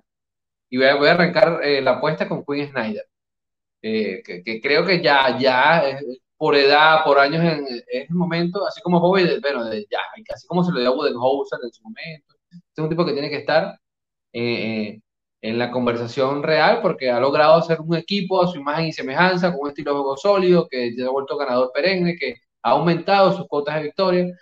Eh, así que por ahí es, es, mi candidato el de José al Sur. Pero lo del brecado es difícil porque tienes que, partir de la premisa que un equipo va a tener un brecado. no lo puedes cantar porque supone que es la sorpresa. Si es sorpresa, ¿cómo sabes? Este, ¿Qué equipo puede estar para la sorpresa? No sé. O sea, si me preguntas a mí, yo, yo, ah, esa es una parte que yo nunca he logrado coincidir, que, ¿qué tienes que candidato? A ver si me alumbras el pensamiento. Bueno, yo tengo un montón de candidatos que no voy a perder el tiempo diciendo porque y es complicado porque tú estás mirando al candidato y estás asumiendo que se dé el mejor caso con ellos. O sea, hay un montón de candidatos que yo tengo en mi lista que si tú los miras, tú asumes el mejor de los casos con ese equipo y si se da ese mejor caso, ciertamente deben estar en la conversación. Este, por ejemplo, te voy a decir, bueno, no voy a, sí, voy a decir algo. Alguien como Mike Malone con Denver, que consistentemente es bueno. Pero si Denver se mantiene al flote sin Jamal Murray, debe estar en la conversación. Debe estar, alguien, debe estar. alguien como en equipos que, que, están buscando ese éxito exorbitante que no han tenido en años ahora. Alguien como Chris Finch, Willie Green en Minnesota, New Orleans respectivamente, se han perdido los playoffs, este año llegan a los playoffs, van a mirar a los dirigentes y deben merecidamente estar en, en, la conversación. Uh, Castañer comentó por aquí, ojo a los coaches nuevos, eh, Jason Kidd en Dallas, si Dallas se eleva y termina muy buenos, mejor de lo que han sido últimamente. ¿Cuánto de ese crédito se, se le atribuye a Jason Kidd? Y me Udoka en Boston lo mismo. Eh, Chauncey Billups en Portland. O sea, si Portland tiene una defensa muy buena. Si, tiene un caso. Si Portland mejora su defensa y mejoran eh, su estilo de juego y terminan top 5 en el oeste, Chauncey Billups es el, el claro factor en, en esa decisión, más que los movimientos, más que la actuación de los jugadores. Para mí, y dejándonos llevar por, por las predicciones que, hicimos la, la, semana pasada, yo pondría a Tyron Lu como dirigente del año, asumiendo que, que, los Clippers se, que los Clippers se mantengan top 5, sin Kawhi, que los demás jugadores se eleven, viendo lo que hizo la postemporada pasada, es claro que Tyron Lu puede dirigir. Si mantiene a los Clippers al flote, creo que el premio debe ser, debe ser de él.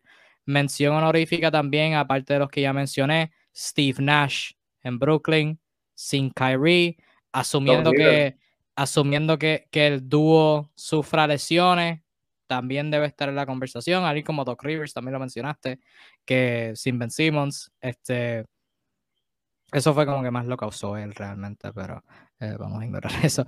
Este, alguien como Steve Nash y alguien como Greg Popovich, este, sería como que mi tercera mención honorífica. Si San Antonio logra sorprender y terminan cerca del play con ese grupo joven, aunque usualmente no se miran a los dirigentes que están en la parte baja de los playoffs, pero por lo menos yo mirándolo desde la perspectiva de que es pop, eh, lo está haciendo eh, con un grupo joven, está demostrando que todavía puede competir, por lo menos yo me dejaría llevar por esa narrativa, pero hay un montón de dirigentes que si se da el caso correcto en su equipo, pueden estar en la conversación, ya sea por lesiones o por expectativas. Sin duda, hay un montón de posibles candidatos. Sí. Aparte, hay bastantes debutantes este año. Así que bueno. Sí, nuevos rostros, los Weston Jr., eh, ese es otro, sí, eh, ese es otro, sí.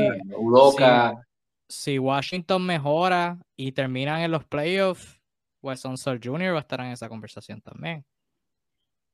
Definitivamente, definitivamente. De todas maneras se lo van a dar a Quinn Snyder, pero que gane el mejor.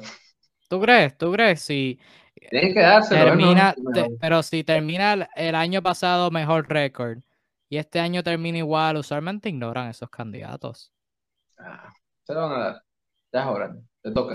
igual, Mike, no, yo te voy a decir una de los Quinn Snyder y Mike Malone son generacionalmente, vienen en el mismo lote. O sea, ambos se lo merecen desde hace rato. O sea, si me preguntas a mí, ambos han logrado sistemas bien sólidos y tienen una impronta muy peculiar. Eh, el baloncesto que practica Mike Malone con los Denver Nuggets también merece ser premiado, no solo por la situación que tú mencionas, ¿no? Es un baloncesto total, súper ofensivo. Con una, Denver eh, tiene unas peculiaridades en su juego que son bien peculiares. O sea, estamos hablando del equipo que juega con un pivot de piloto. O sea, que no es piloto per se, pero es el organizador del equipo. Si mantener esa dinámica no te hace un buen técnico, no sé qué te hace un buen técnico. Entonces, eh, son la clase de, entrenadores que, bueno, lo que tiene que darse un poco el caso, pero lo, lo merece, o sea, tienen, tienen el, nombre, el estatus para, para, para, llevárselo. Pasa igual con Monty Williams, que esta situación creo que lo, lo pone otra vez en el, en el tapete de, de, ver lo buen técnico que es. Sí. Este Castañe, bueno, Luis Picorelli comentó por aquí que se va con Jason Kidd. Le gusta lo que está viendo en Dallas, es buen candidato de nuevo, primer, eh, primer año puede impactar, especialmente si viene dirigiendo bien, asumiendo. Ya ha sido técnico antes, no es debutante, ya tiene experiencia. Sí, pero debutando en Dallas, la, experiencia no ha sido la más positiva en, los, otros títulos que ha estado. Castañer. ¿No te gusta, ¿No ahora que está en Indiana? ¿No lo ves como si Indiana se mete entre los seis primero? Y especial, ese es otro que, tengo por aquí en mi lista de si las situaciones, si, el, si la situación se da correctamente, Rick Carlisle puede puede ganarla, especialmente considerando las lesiones que tienen ahora. Te perdieron a Sumner, que lo traspasaron, no tienen a TJ Warren para el principio, no tienen a Caris Lavert por el principio. O sea, si, si, si se mantienen con las lesiones en su regreso a Indiana, también puede ganarlo. Alguien como Nick Nurse, hablé de Nick Nurse ahorita dando el ejemplo de cuando él lo ganó, puede llevárselo si lleva este núcleo joven a los playoffs y ya, y ya tiene el pedigree, se ha demostrado ya que tiene esa narrativa de que puede hacer más con menos. O sea que ya tiene eso a su favor. antes de pasar al último galardón y, irnos, ha sido, ha sido un live bien entretenido. Muchas gracias a todos por sintonizar o estar escuchando. Eh, Castañer, por el lado opuesto pregunta, ¿quién es el primero que despiden? ¿A qué oh. dirigente es el primero que despiden? Para mí la contestación es bastante fácil, Luke Walton en Sacramento. Ese, es el primero. Ese es el, el, más que tiene la silla caliente que todavía está. Hirviendo. Esa silla está, pero es humeante. Sí. Muy mal. porque el resto de los dirigentes en la NBA como, o son nuevos, que dudo mucho que los despidan empezando. Digo, a menos esto se presta a que hay una controversia. Por ejemplo, eh, para los que siguen el fútbol americano, no voy a ser que descubran unos emails de hace 10 años que, de alguien diciendo comentarios racistas y ahí, ahí no, no puedo predecir eso. Ah, pues, simplemente dejándonos llevar por el performance en cancha. Luke Walton, mención honorífica en el caso de que Chicago empiece mal, Billy Donovan. en el caso que, pero los otros dirigentes de la NBA o son nuevos, que dudo mucho que los despidan, a menos que pues, hay una catástrofe tipo Nate Bjorkgren que no, no ajusta al camerino, o, o, son nuevos o ya o están establecidos, como que no se van a despedir. ¿eh? Como Nick Nurse, Popovich, Sportstra.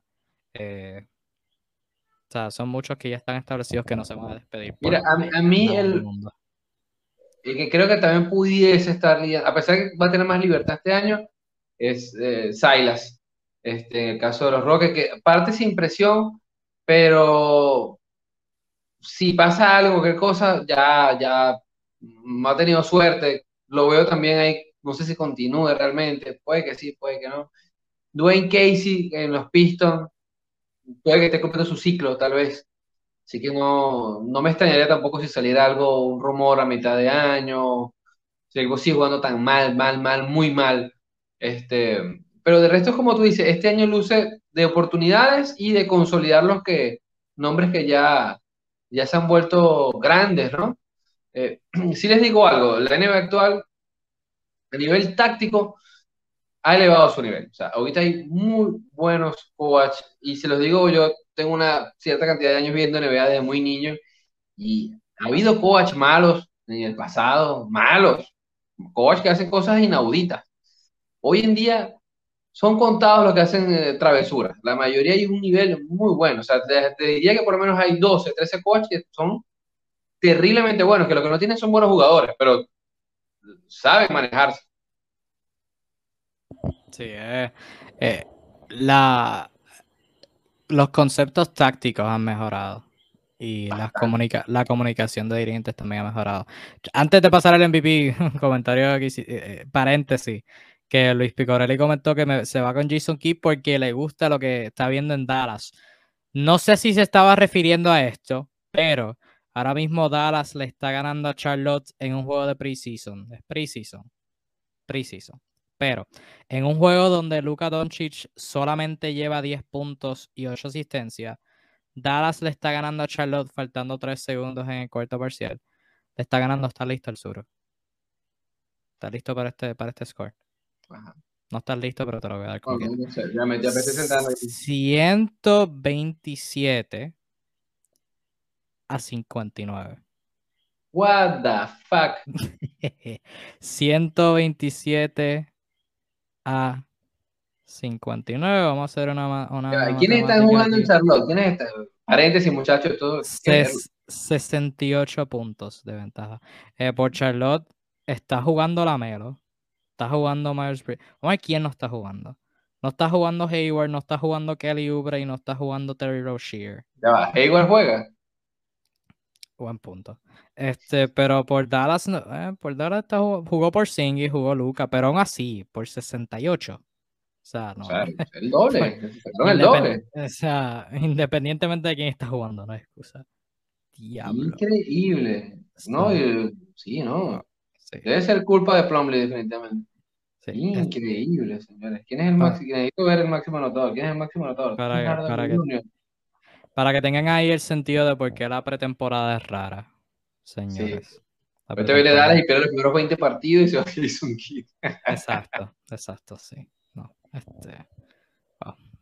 Anyway, vamos a terminar este live de forma grande con el jugador más valioso, el MVP. Estamos, hemos hablado todo este live de de los criterios usados y cuán raros eh, son.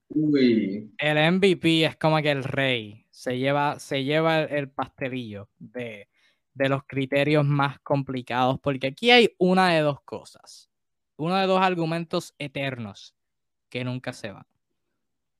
O eres el mejor jugador en uno de los mejores equipos, o eres la definición literal del jugador más valioso, de que si no, si tu equipo no te tuviera a ti, tu equipo sería, tu equipo bajaría como 7 o 8 niveles. Eh, vamos a decir el argumento Lebron, eh, por, decirlo de una manera, el argumento Lebron, porque siempre es el que usa, siempre es el que usan los, los mabrones, que, que la definición literal del jugador más valioso.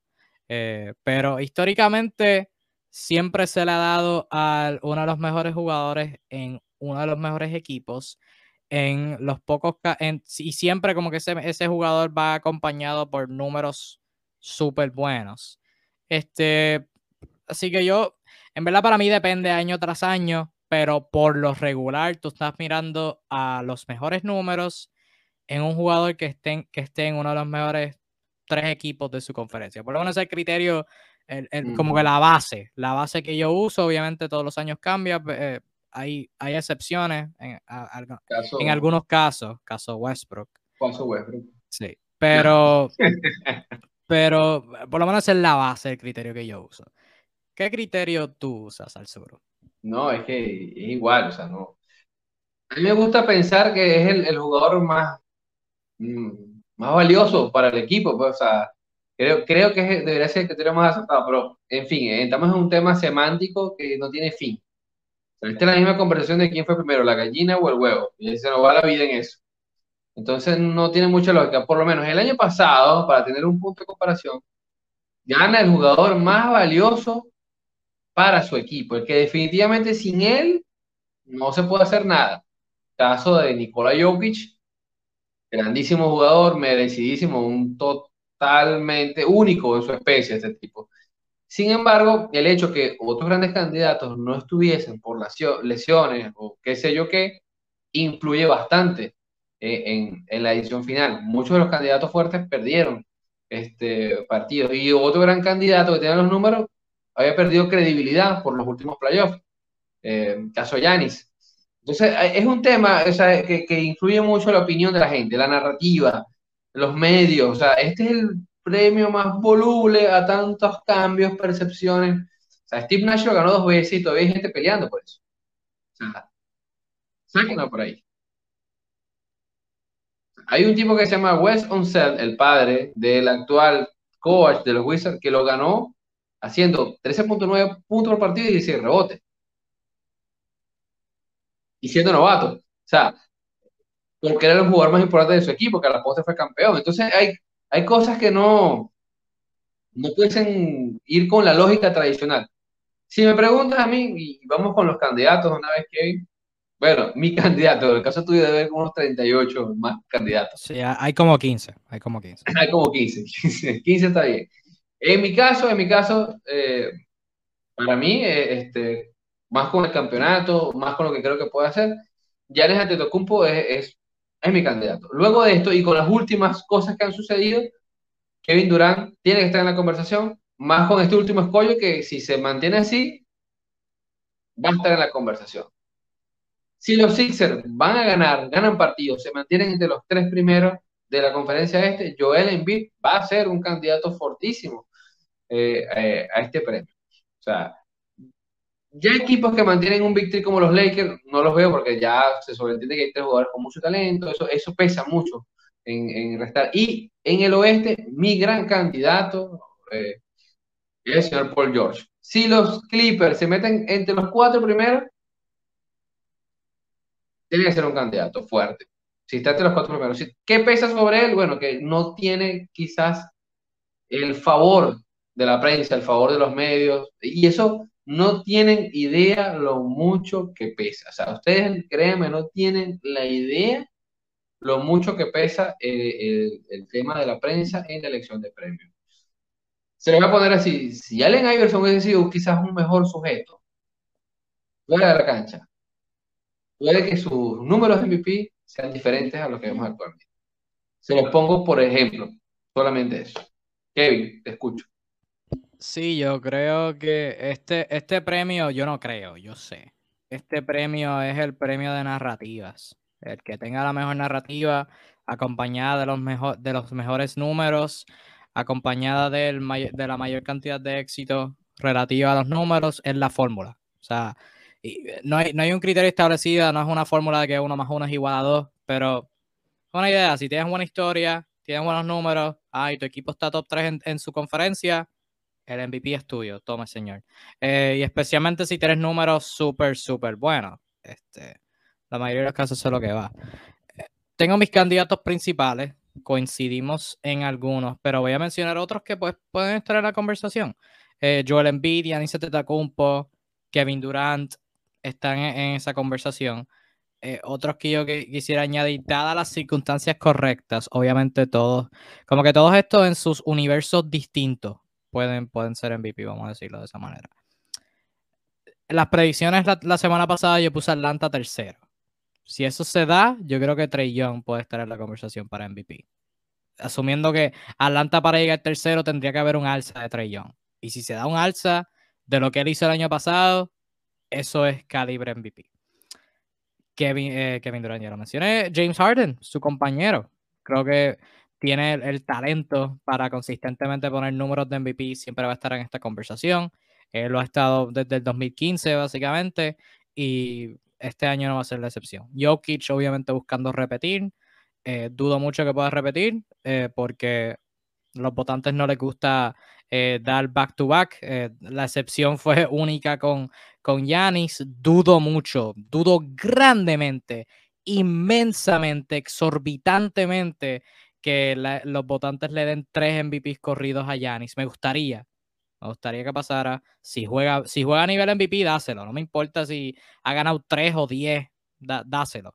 Pero dudo mucho grandemente por el, factor este, voter fatigue, que Yanis se gane tres corridos. Eh, Luca, la NBA está loca que Dallas sea bueno para darle a Luca un MVP. Así que si Dallas termina en play, así que si Dallas termina en playoffs, Luca va a estar en esa conversación. Alguien como Stephen Curry, el año pasado el equipo estuvo, en el play y terminó top 3 para el MVP. O sea que si están en los playoffs y Curry hace, la, hace el 70% de lo que hizo el año pasado, va a estar en esa conversación. En los Lakers, lo que tú mencionaste, el factor de Big Three, que se contrarrestan esto que sí lo otro. Aún así tengo que meter a LeBron y a, Anthony Davis en la conversación. Eh, al dúo en Phoenix, Chris Paul y Devin Booker, hay que darle el beneficio de la duda por lo que hicieron el año pasado. Donovan Mitchell en Utah, si se repite lo que hicieron el año pasado o se da algo cercano, creo que puede estar en la conversación. Eh, asumiendo que los Clippers se mantengan al flote en los playoffs por George y en el caso de que Portland pueda mejorar como equipo, Damian Lillard, que de hecho se la asumía que Portland iba a mejorar el año pasado y el año pasado mi predicción para MVP era Damian Lillard. Eh, así que Damian Lillard sigue en esa conversación. Mi predicción va a ser distinta en este caso. Eh, mi pick para MVP, mi top 3. Mi top 3. Número 3 tendría a Luca, asumiendo que Dallas se mete en playoffs. Lo tendría top 3. Número dos sería Paul George, asumiendo que los Clippers se mantengan a flote y estén top 5 del oeste.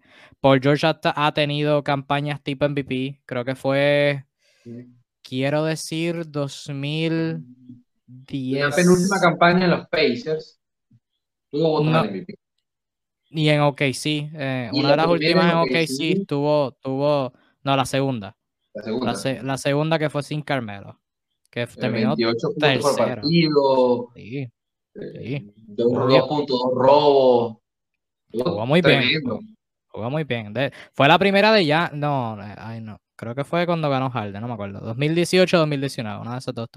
Ha estado en la conversación de MVP, esto no sería nada nuevo.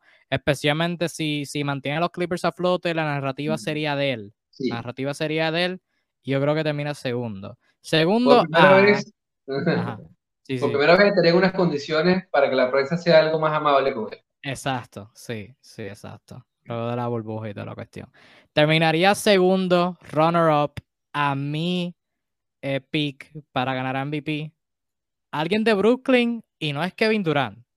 Mi pick, para MVP sería, sería Kyrie Irving. Es en busta, Mi pick para MVP, mi pick para MVP sería eh, la vacuna del COVID-19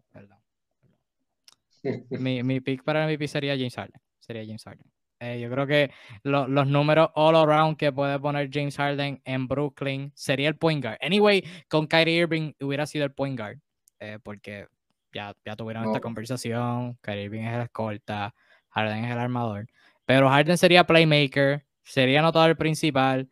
James Harden no descansa. O sea, el año pasado quizá por, por, lo, que, por lo que pasó en Houston y, y toda la cuestión, pues Harden se perdió muchos juegos, pero Harden en su peak en Houston y ahora lo que se espera que esté en su peak en Brooklyn. Harden no, Harden es, dura, Harden no se lesiona, salud. Harden no se lesiona, Harden no se pierde juegos así porque sí, Harden no descansa. Este, y Kevin Durant no sé cómo esté con el load management, no sé qué lesión vaya a tener, ese tipo de cosas. Asumiendo que van a estar con dos estrellas nada más, asumiendo que Harden no descansa, asumiendo que Brooklyn va a terminar top 3, Creo que el MVP es de James Harden, pero no me sorprendería si Paul George se lo lleva, porque si los medios ven que, que el efecto de Paul George es mayor que el de Harden, que sería entendible, pero yo creo que se lo daría a Harden. ¿Qué, juega en contra de Harden? Harden probablemente tenga que hacer algunas modificaciones en su juego debido a los nuevos reglamentos, porque buena parte de su juego, no sé, es el tema de los fake pumps, eh, eh, buscar el contacto y ahí varias reglas que, han cambiado. De hecho, una de las cosas que me ha divertido más, yo sé que no, no eres fanático de los juegos de Precision, es ver a jugadores intentando fake pumps y la cara cuando no se las pitan. Es, no, tiene precio.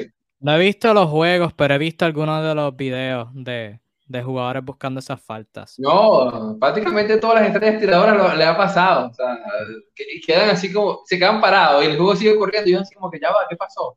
¿Qué me quitaron? Entonces, Harden es de todos conocido que es una de sus herramientas con las que se gana el pan. Este, y muchas cosas lo afectan muy directamente a, su juego, así que lo veo más en plan de colaborador eh, para un tipo como Durán, que, bueno, es una bestia. Otra cosa, el factor salud con todos estos jugadores el año pasado fue terrible lo que pasó con todos los jugadores estrellas. Eh, esta vez se vuelve a jugar nuevamente 82 eh, juegos, como es lo acostumbrado.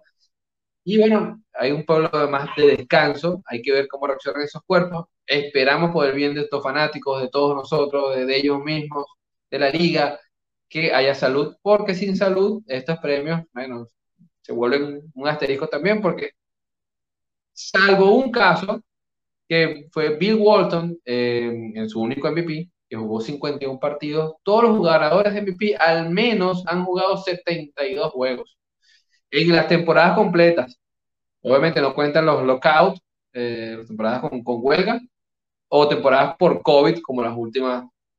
Pero en todas las temporadas completas, al menos el ganador MVP ha jugado 72 juegos, salvo el caso de Bill Walton. Así que ya cuando un jugador se pierde 15 juegos, 20 juegos en la temporada completa, prácticamente automáticamente se descarta. Así que mucha salud a todos los cracks de la liga.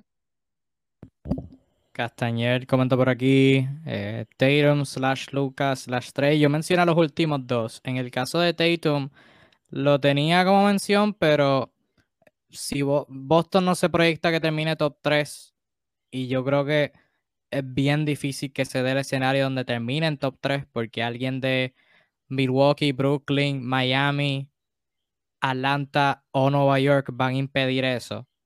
Eh, yo creo que Boston termina más top 5 en cuyo caso, ¿verdad? Top 5 máximo, en cuyo caso dependería de Tatum poner unos números exorbitantes.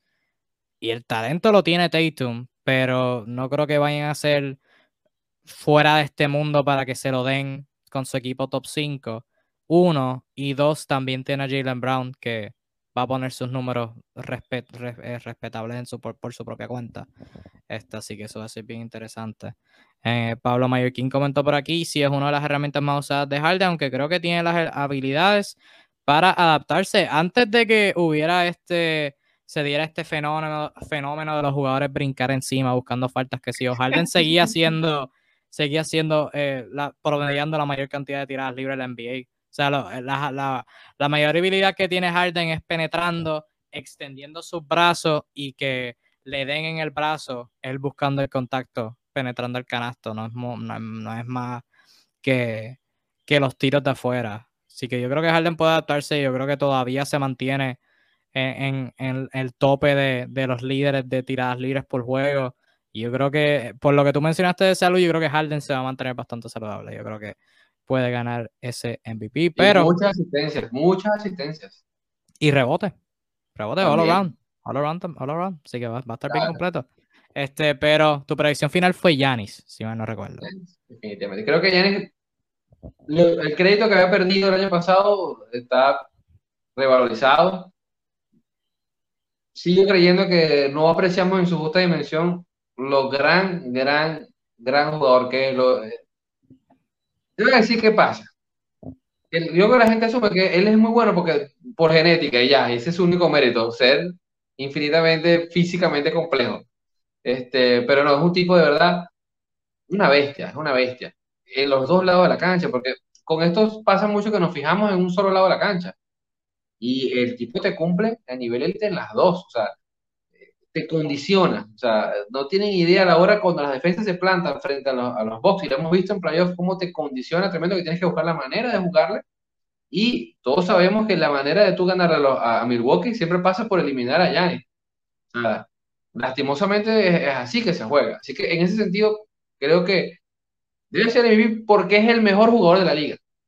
yo sé que mucha gente piensa que Kevin Durant en este momento, pero para mí el mejor jugador de la liga hoy por hoy es Giannis Antetokounmpo.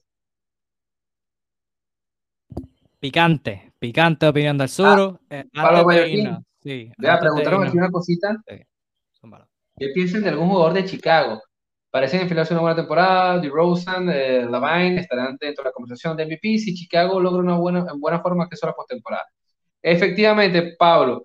Eh, pero históricamente, lo, lo, narramos al principio de este, de este segmento, eh, los MVP, salvo raros, rarísimos casos, suelen estar entre los tres primeros eh, de su conferencia. O sea, tendría que los, los Bulls estar allí eh, para hablar de eso. ¿Qué pasa? La Vaina le ha costado, o sea, su, su, hablamos de narrativa, le ha costado hasta sacar votos por All-Star. Por eso, en particular, yo creo que no tiene la herramienta de marketing suficiente para vender una historia. O sea, no lo veo allí. Quizás si los Bulls hacen una buena temporada este año y el año que viene repiten, que no es casualidad, a propósito de su extensión que está en discusión, lo veo, pero está en el momento ahorita quizás de labrarse el nombre que merece, porque es un gran jugador también. Aquí la narrativa es muy importante. Lastimosamente, si hay que vender una historia detrás del MVP, eh, siempre ha sido así. Kevin ha hablado bastante en los posts sobre las famosas narrativas. Y añadiéndola a esa narrativa, en el caso de Chicago, yo creo que también lo afectaría el fenómeno que hablamos al principio, es que tienen demasiados jugadores estrellas. O sea, tienen tres estrellas, posiblemente cuatro, dependiendo del tercer toque de Alonso Ball. O sea que ahí como que se vería afectado en el sentido de que si es Lavin, asumo que es Lavin porque asumimos que va a ser el mejor que, que tenga números de, de, los tres, entre DeRozan, Busevich y él. Los votos te van a decir, ok, pero tiene dos All-Stars. Eh, tienes un All-Star en Busevich, uno que ha sido All-Star y tiene talento All-Star en DeRozan, y tienes a otro que puede ser All-Star Alonso Ball en tu equipo. O sea, es más fácil. Ese va a ser el argumento. No que sea correcto o incorrecto, pero ese va a ser el argumento. Y como bien dijo el Suro, no creo que terminen top 3 en el este. Si terminan top 3, va a ser una conversación distinta. Y si Lavin se promedio 20, 24, 25 puntos, buenos porcentajes, la conversación es diferente. Pero por lo que se proyecta, asumiendo que Chicago no termina top 3, yo creo que no. Yo creo, yo creo que no. Sería una mención honorífica, estaría top 10 en votaciones, pero no. Más que eso, no, no creo. Habiendo dicho todo eso, wow. Eh, así terminamos nuestras predicciones de galardones. Dos horitas, bueno, no estuvimos dos horas porque como los primeros 20 lo que estamos hablando de Kyrie Irving. Así que, así que, pero básicamente dos horas hablando de nuestras predicciones de galardones, nos entretuvimos mucho compartiendo nuestra perspectiva de lo que va a ser la, la próxima temporada de acción, temporada, la temporada pasada, semana pasada hablamos de standings, así que si les interesa saber nuestras predicciones de standings, si les gustó lo que vio, cuando se acabe este live o ahora, ya que terminamos, whatever, este, pueden ver el live de la semana pasada y ver nuestras opiniones de los standings. Estas fueron nuestras predicciones de galardones. Muchas gracias a todos por sintonizar, por escuchar, por vernos. Ya la temporada que ya cuando volvamos la semana pasada sería un día luego de empezar la temporada al sur. Ya estamos sí, a ley de nada. Ha sido, ha sido una temporada muerta entretenida, hablando de agencia libre, hablando del draft, hablando de los cambios, hablando de los rumores, Ave María, hablando de rumores. Ha sido bien entretenido este, este, uh, este off-season. Saludito a Pablo que nos comentó Gracias, que nos Pablo. conocía, que nos sigue a partir de ahora. Gracias a Oscar Mora este, por etiquetarlo. Muchas gracias, Pablo, por el apoyo. Eso nos gusta siempre. Igual, que... etiquétense, amigos, compartan el contenido, ayúdenos a llegar a más gente. De la página más equilibrada. Aquí damos la opinión equilibrada. Aquí no hay a favores de un jugador o a favores de otro, o en contra de otro.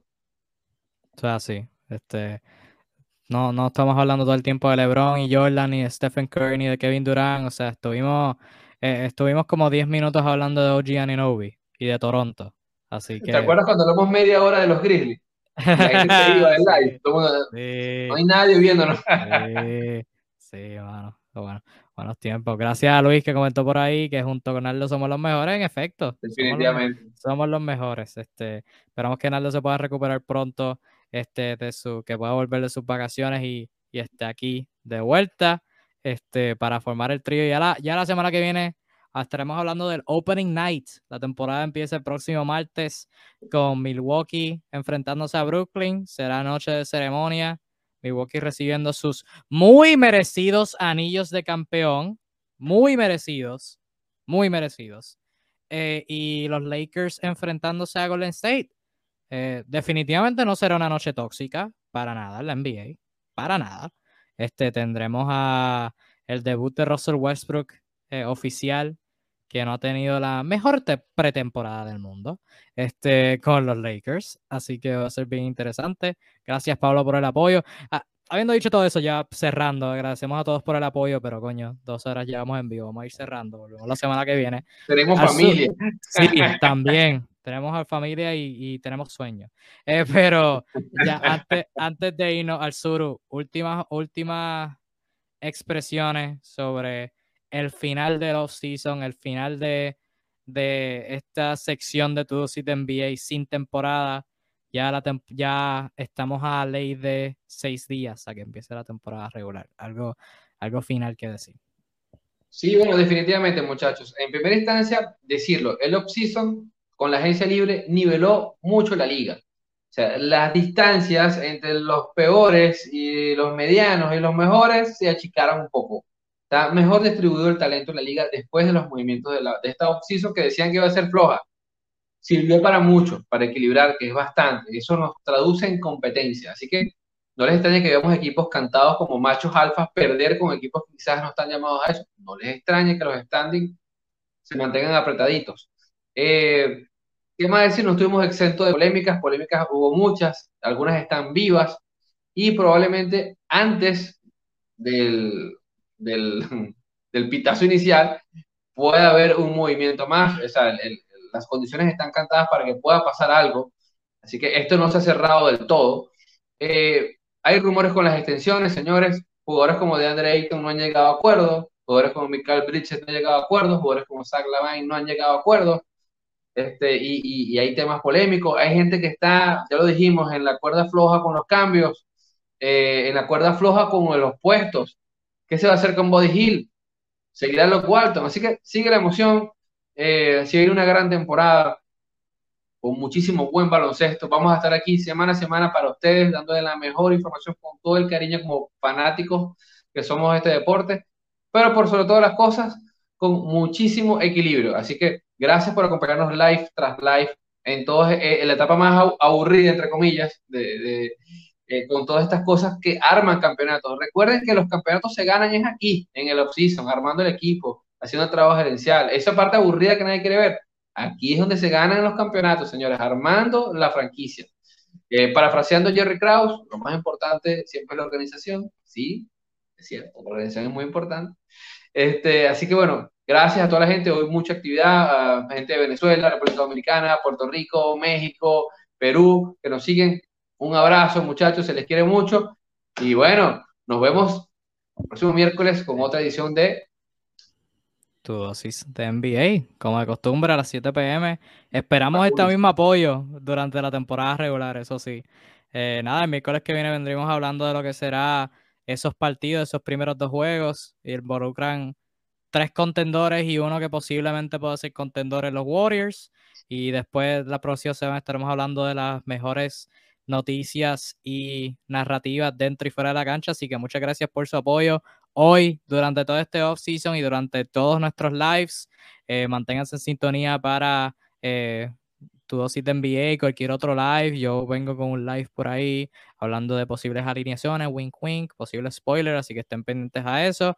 Nuestras publicaciones, análisis, ya mismo en publicaciones escritas zumbaremos nuestras predicciones para aquellos que, que no tuvieron tiempo de ver los live, así que pendientes a eso y nada, mi gente, nos vemos la semana que viene en tu dosis de NBA, todos los miércoles por acá, por tu página favorita de NBA, NBA Discussions. Cuídense mucho, mi gente, que tengan todos una linda noche. Bye bye.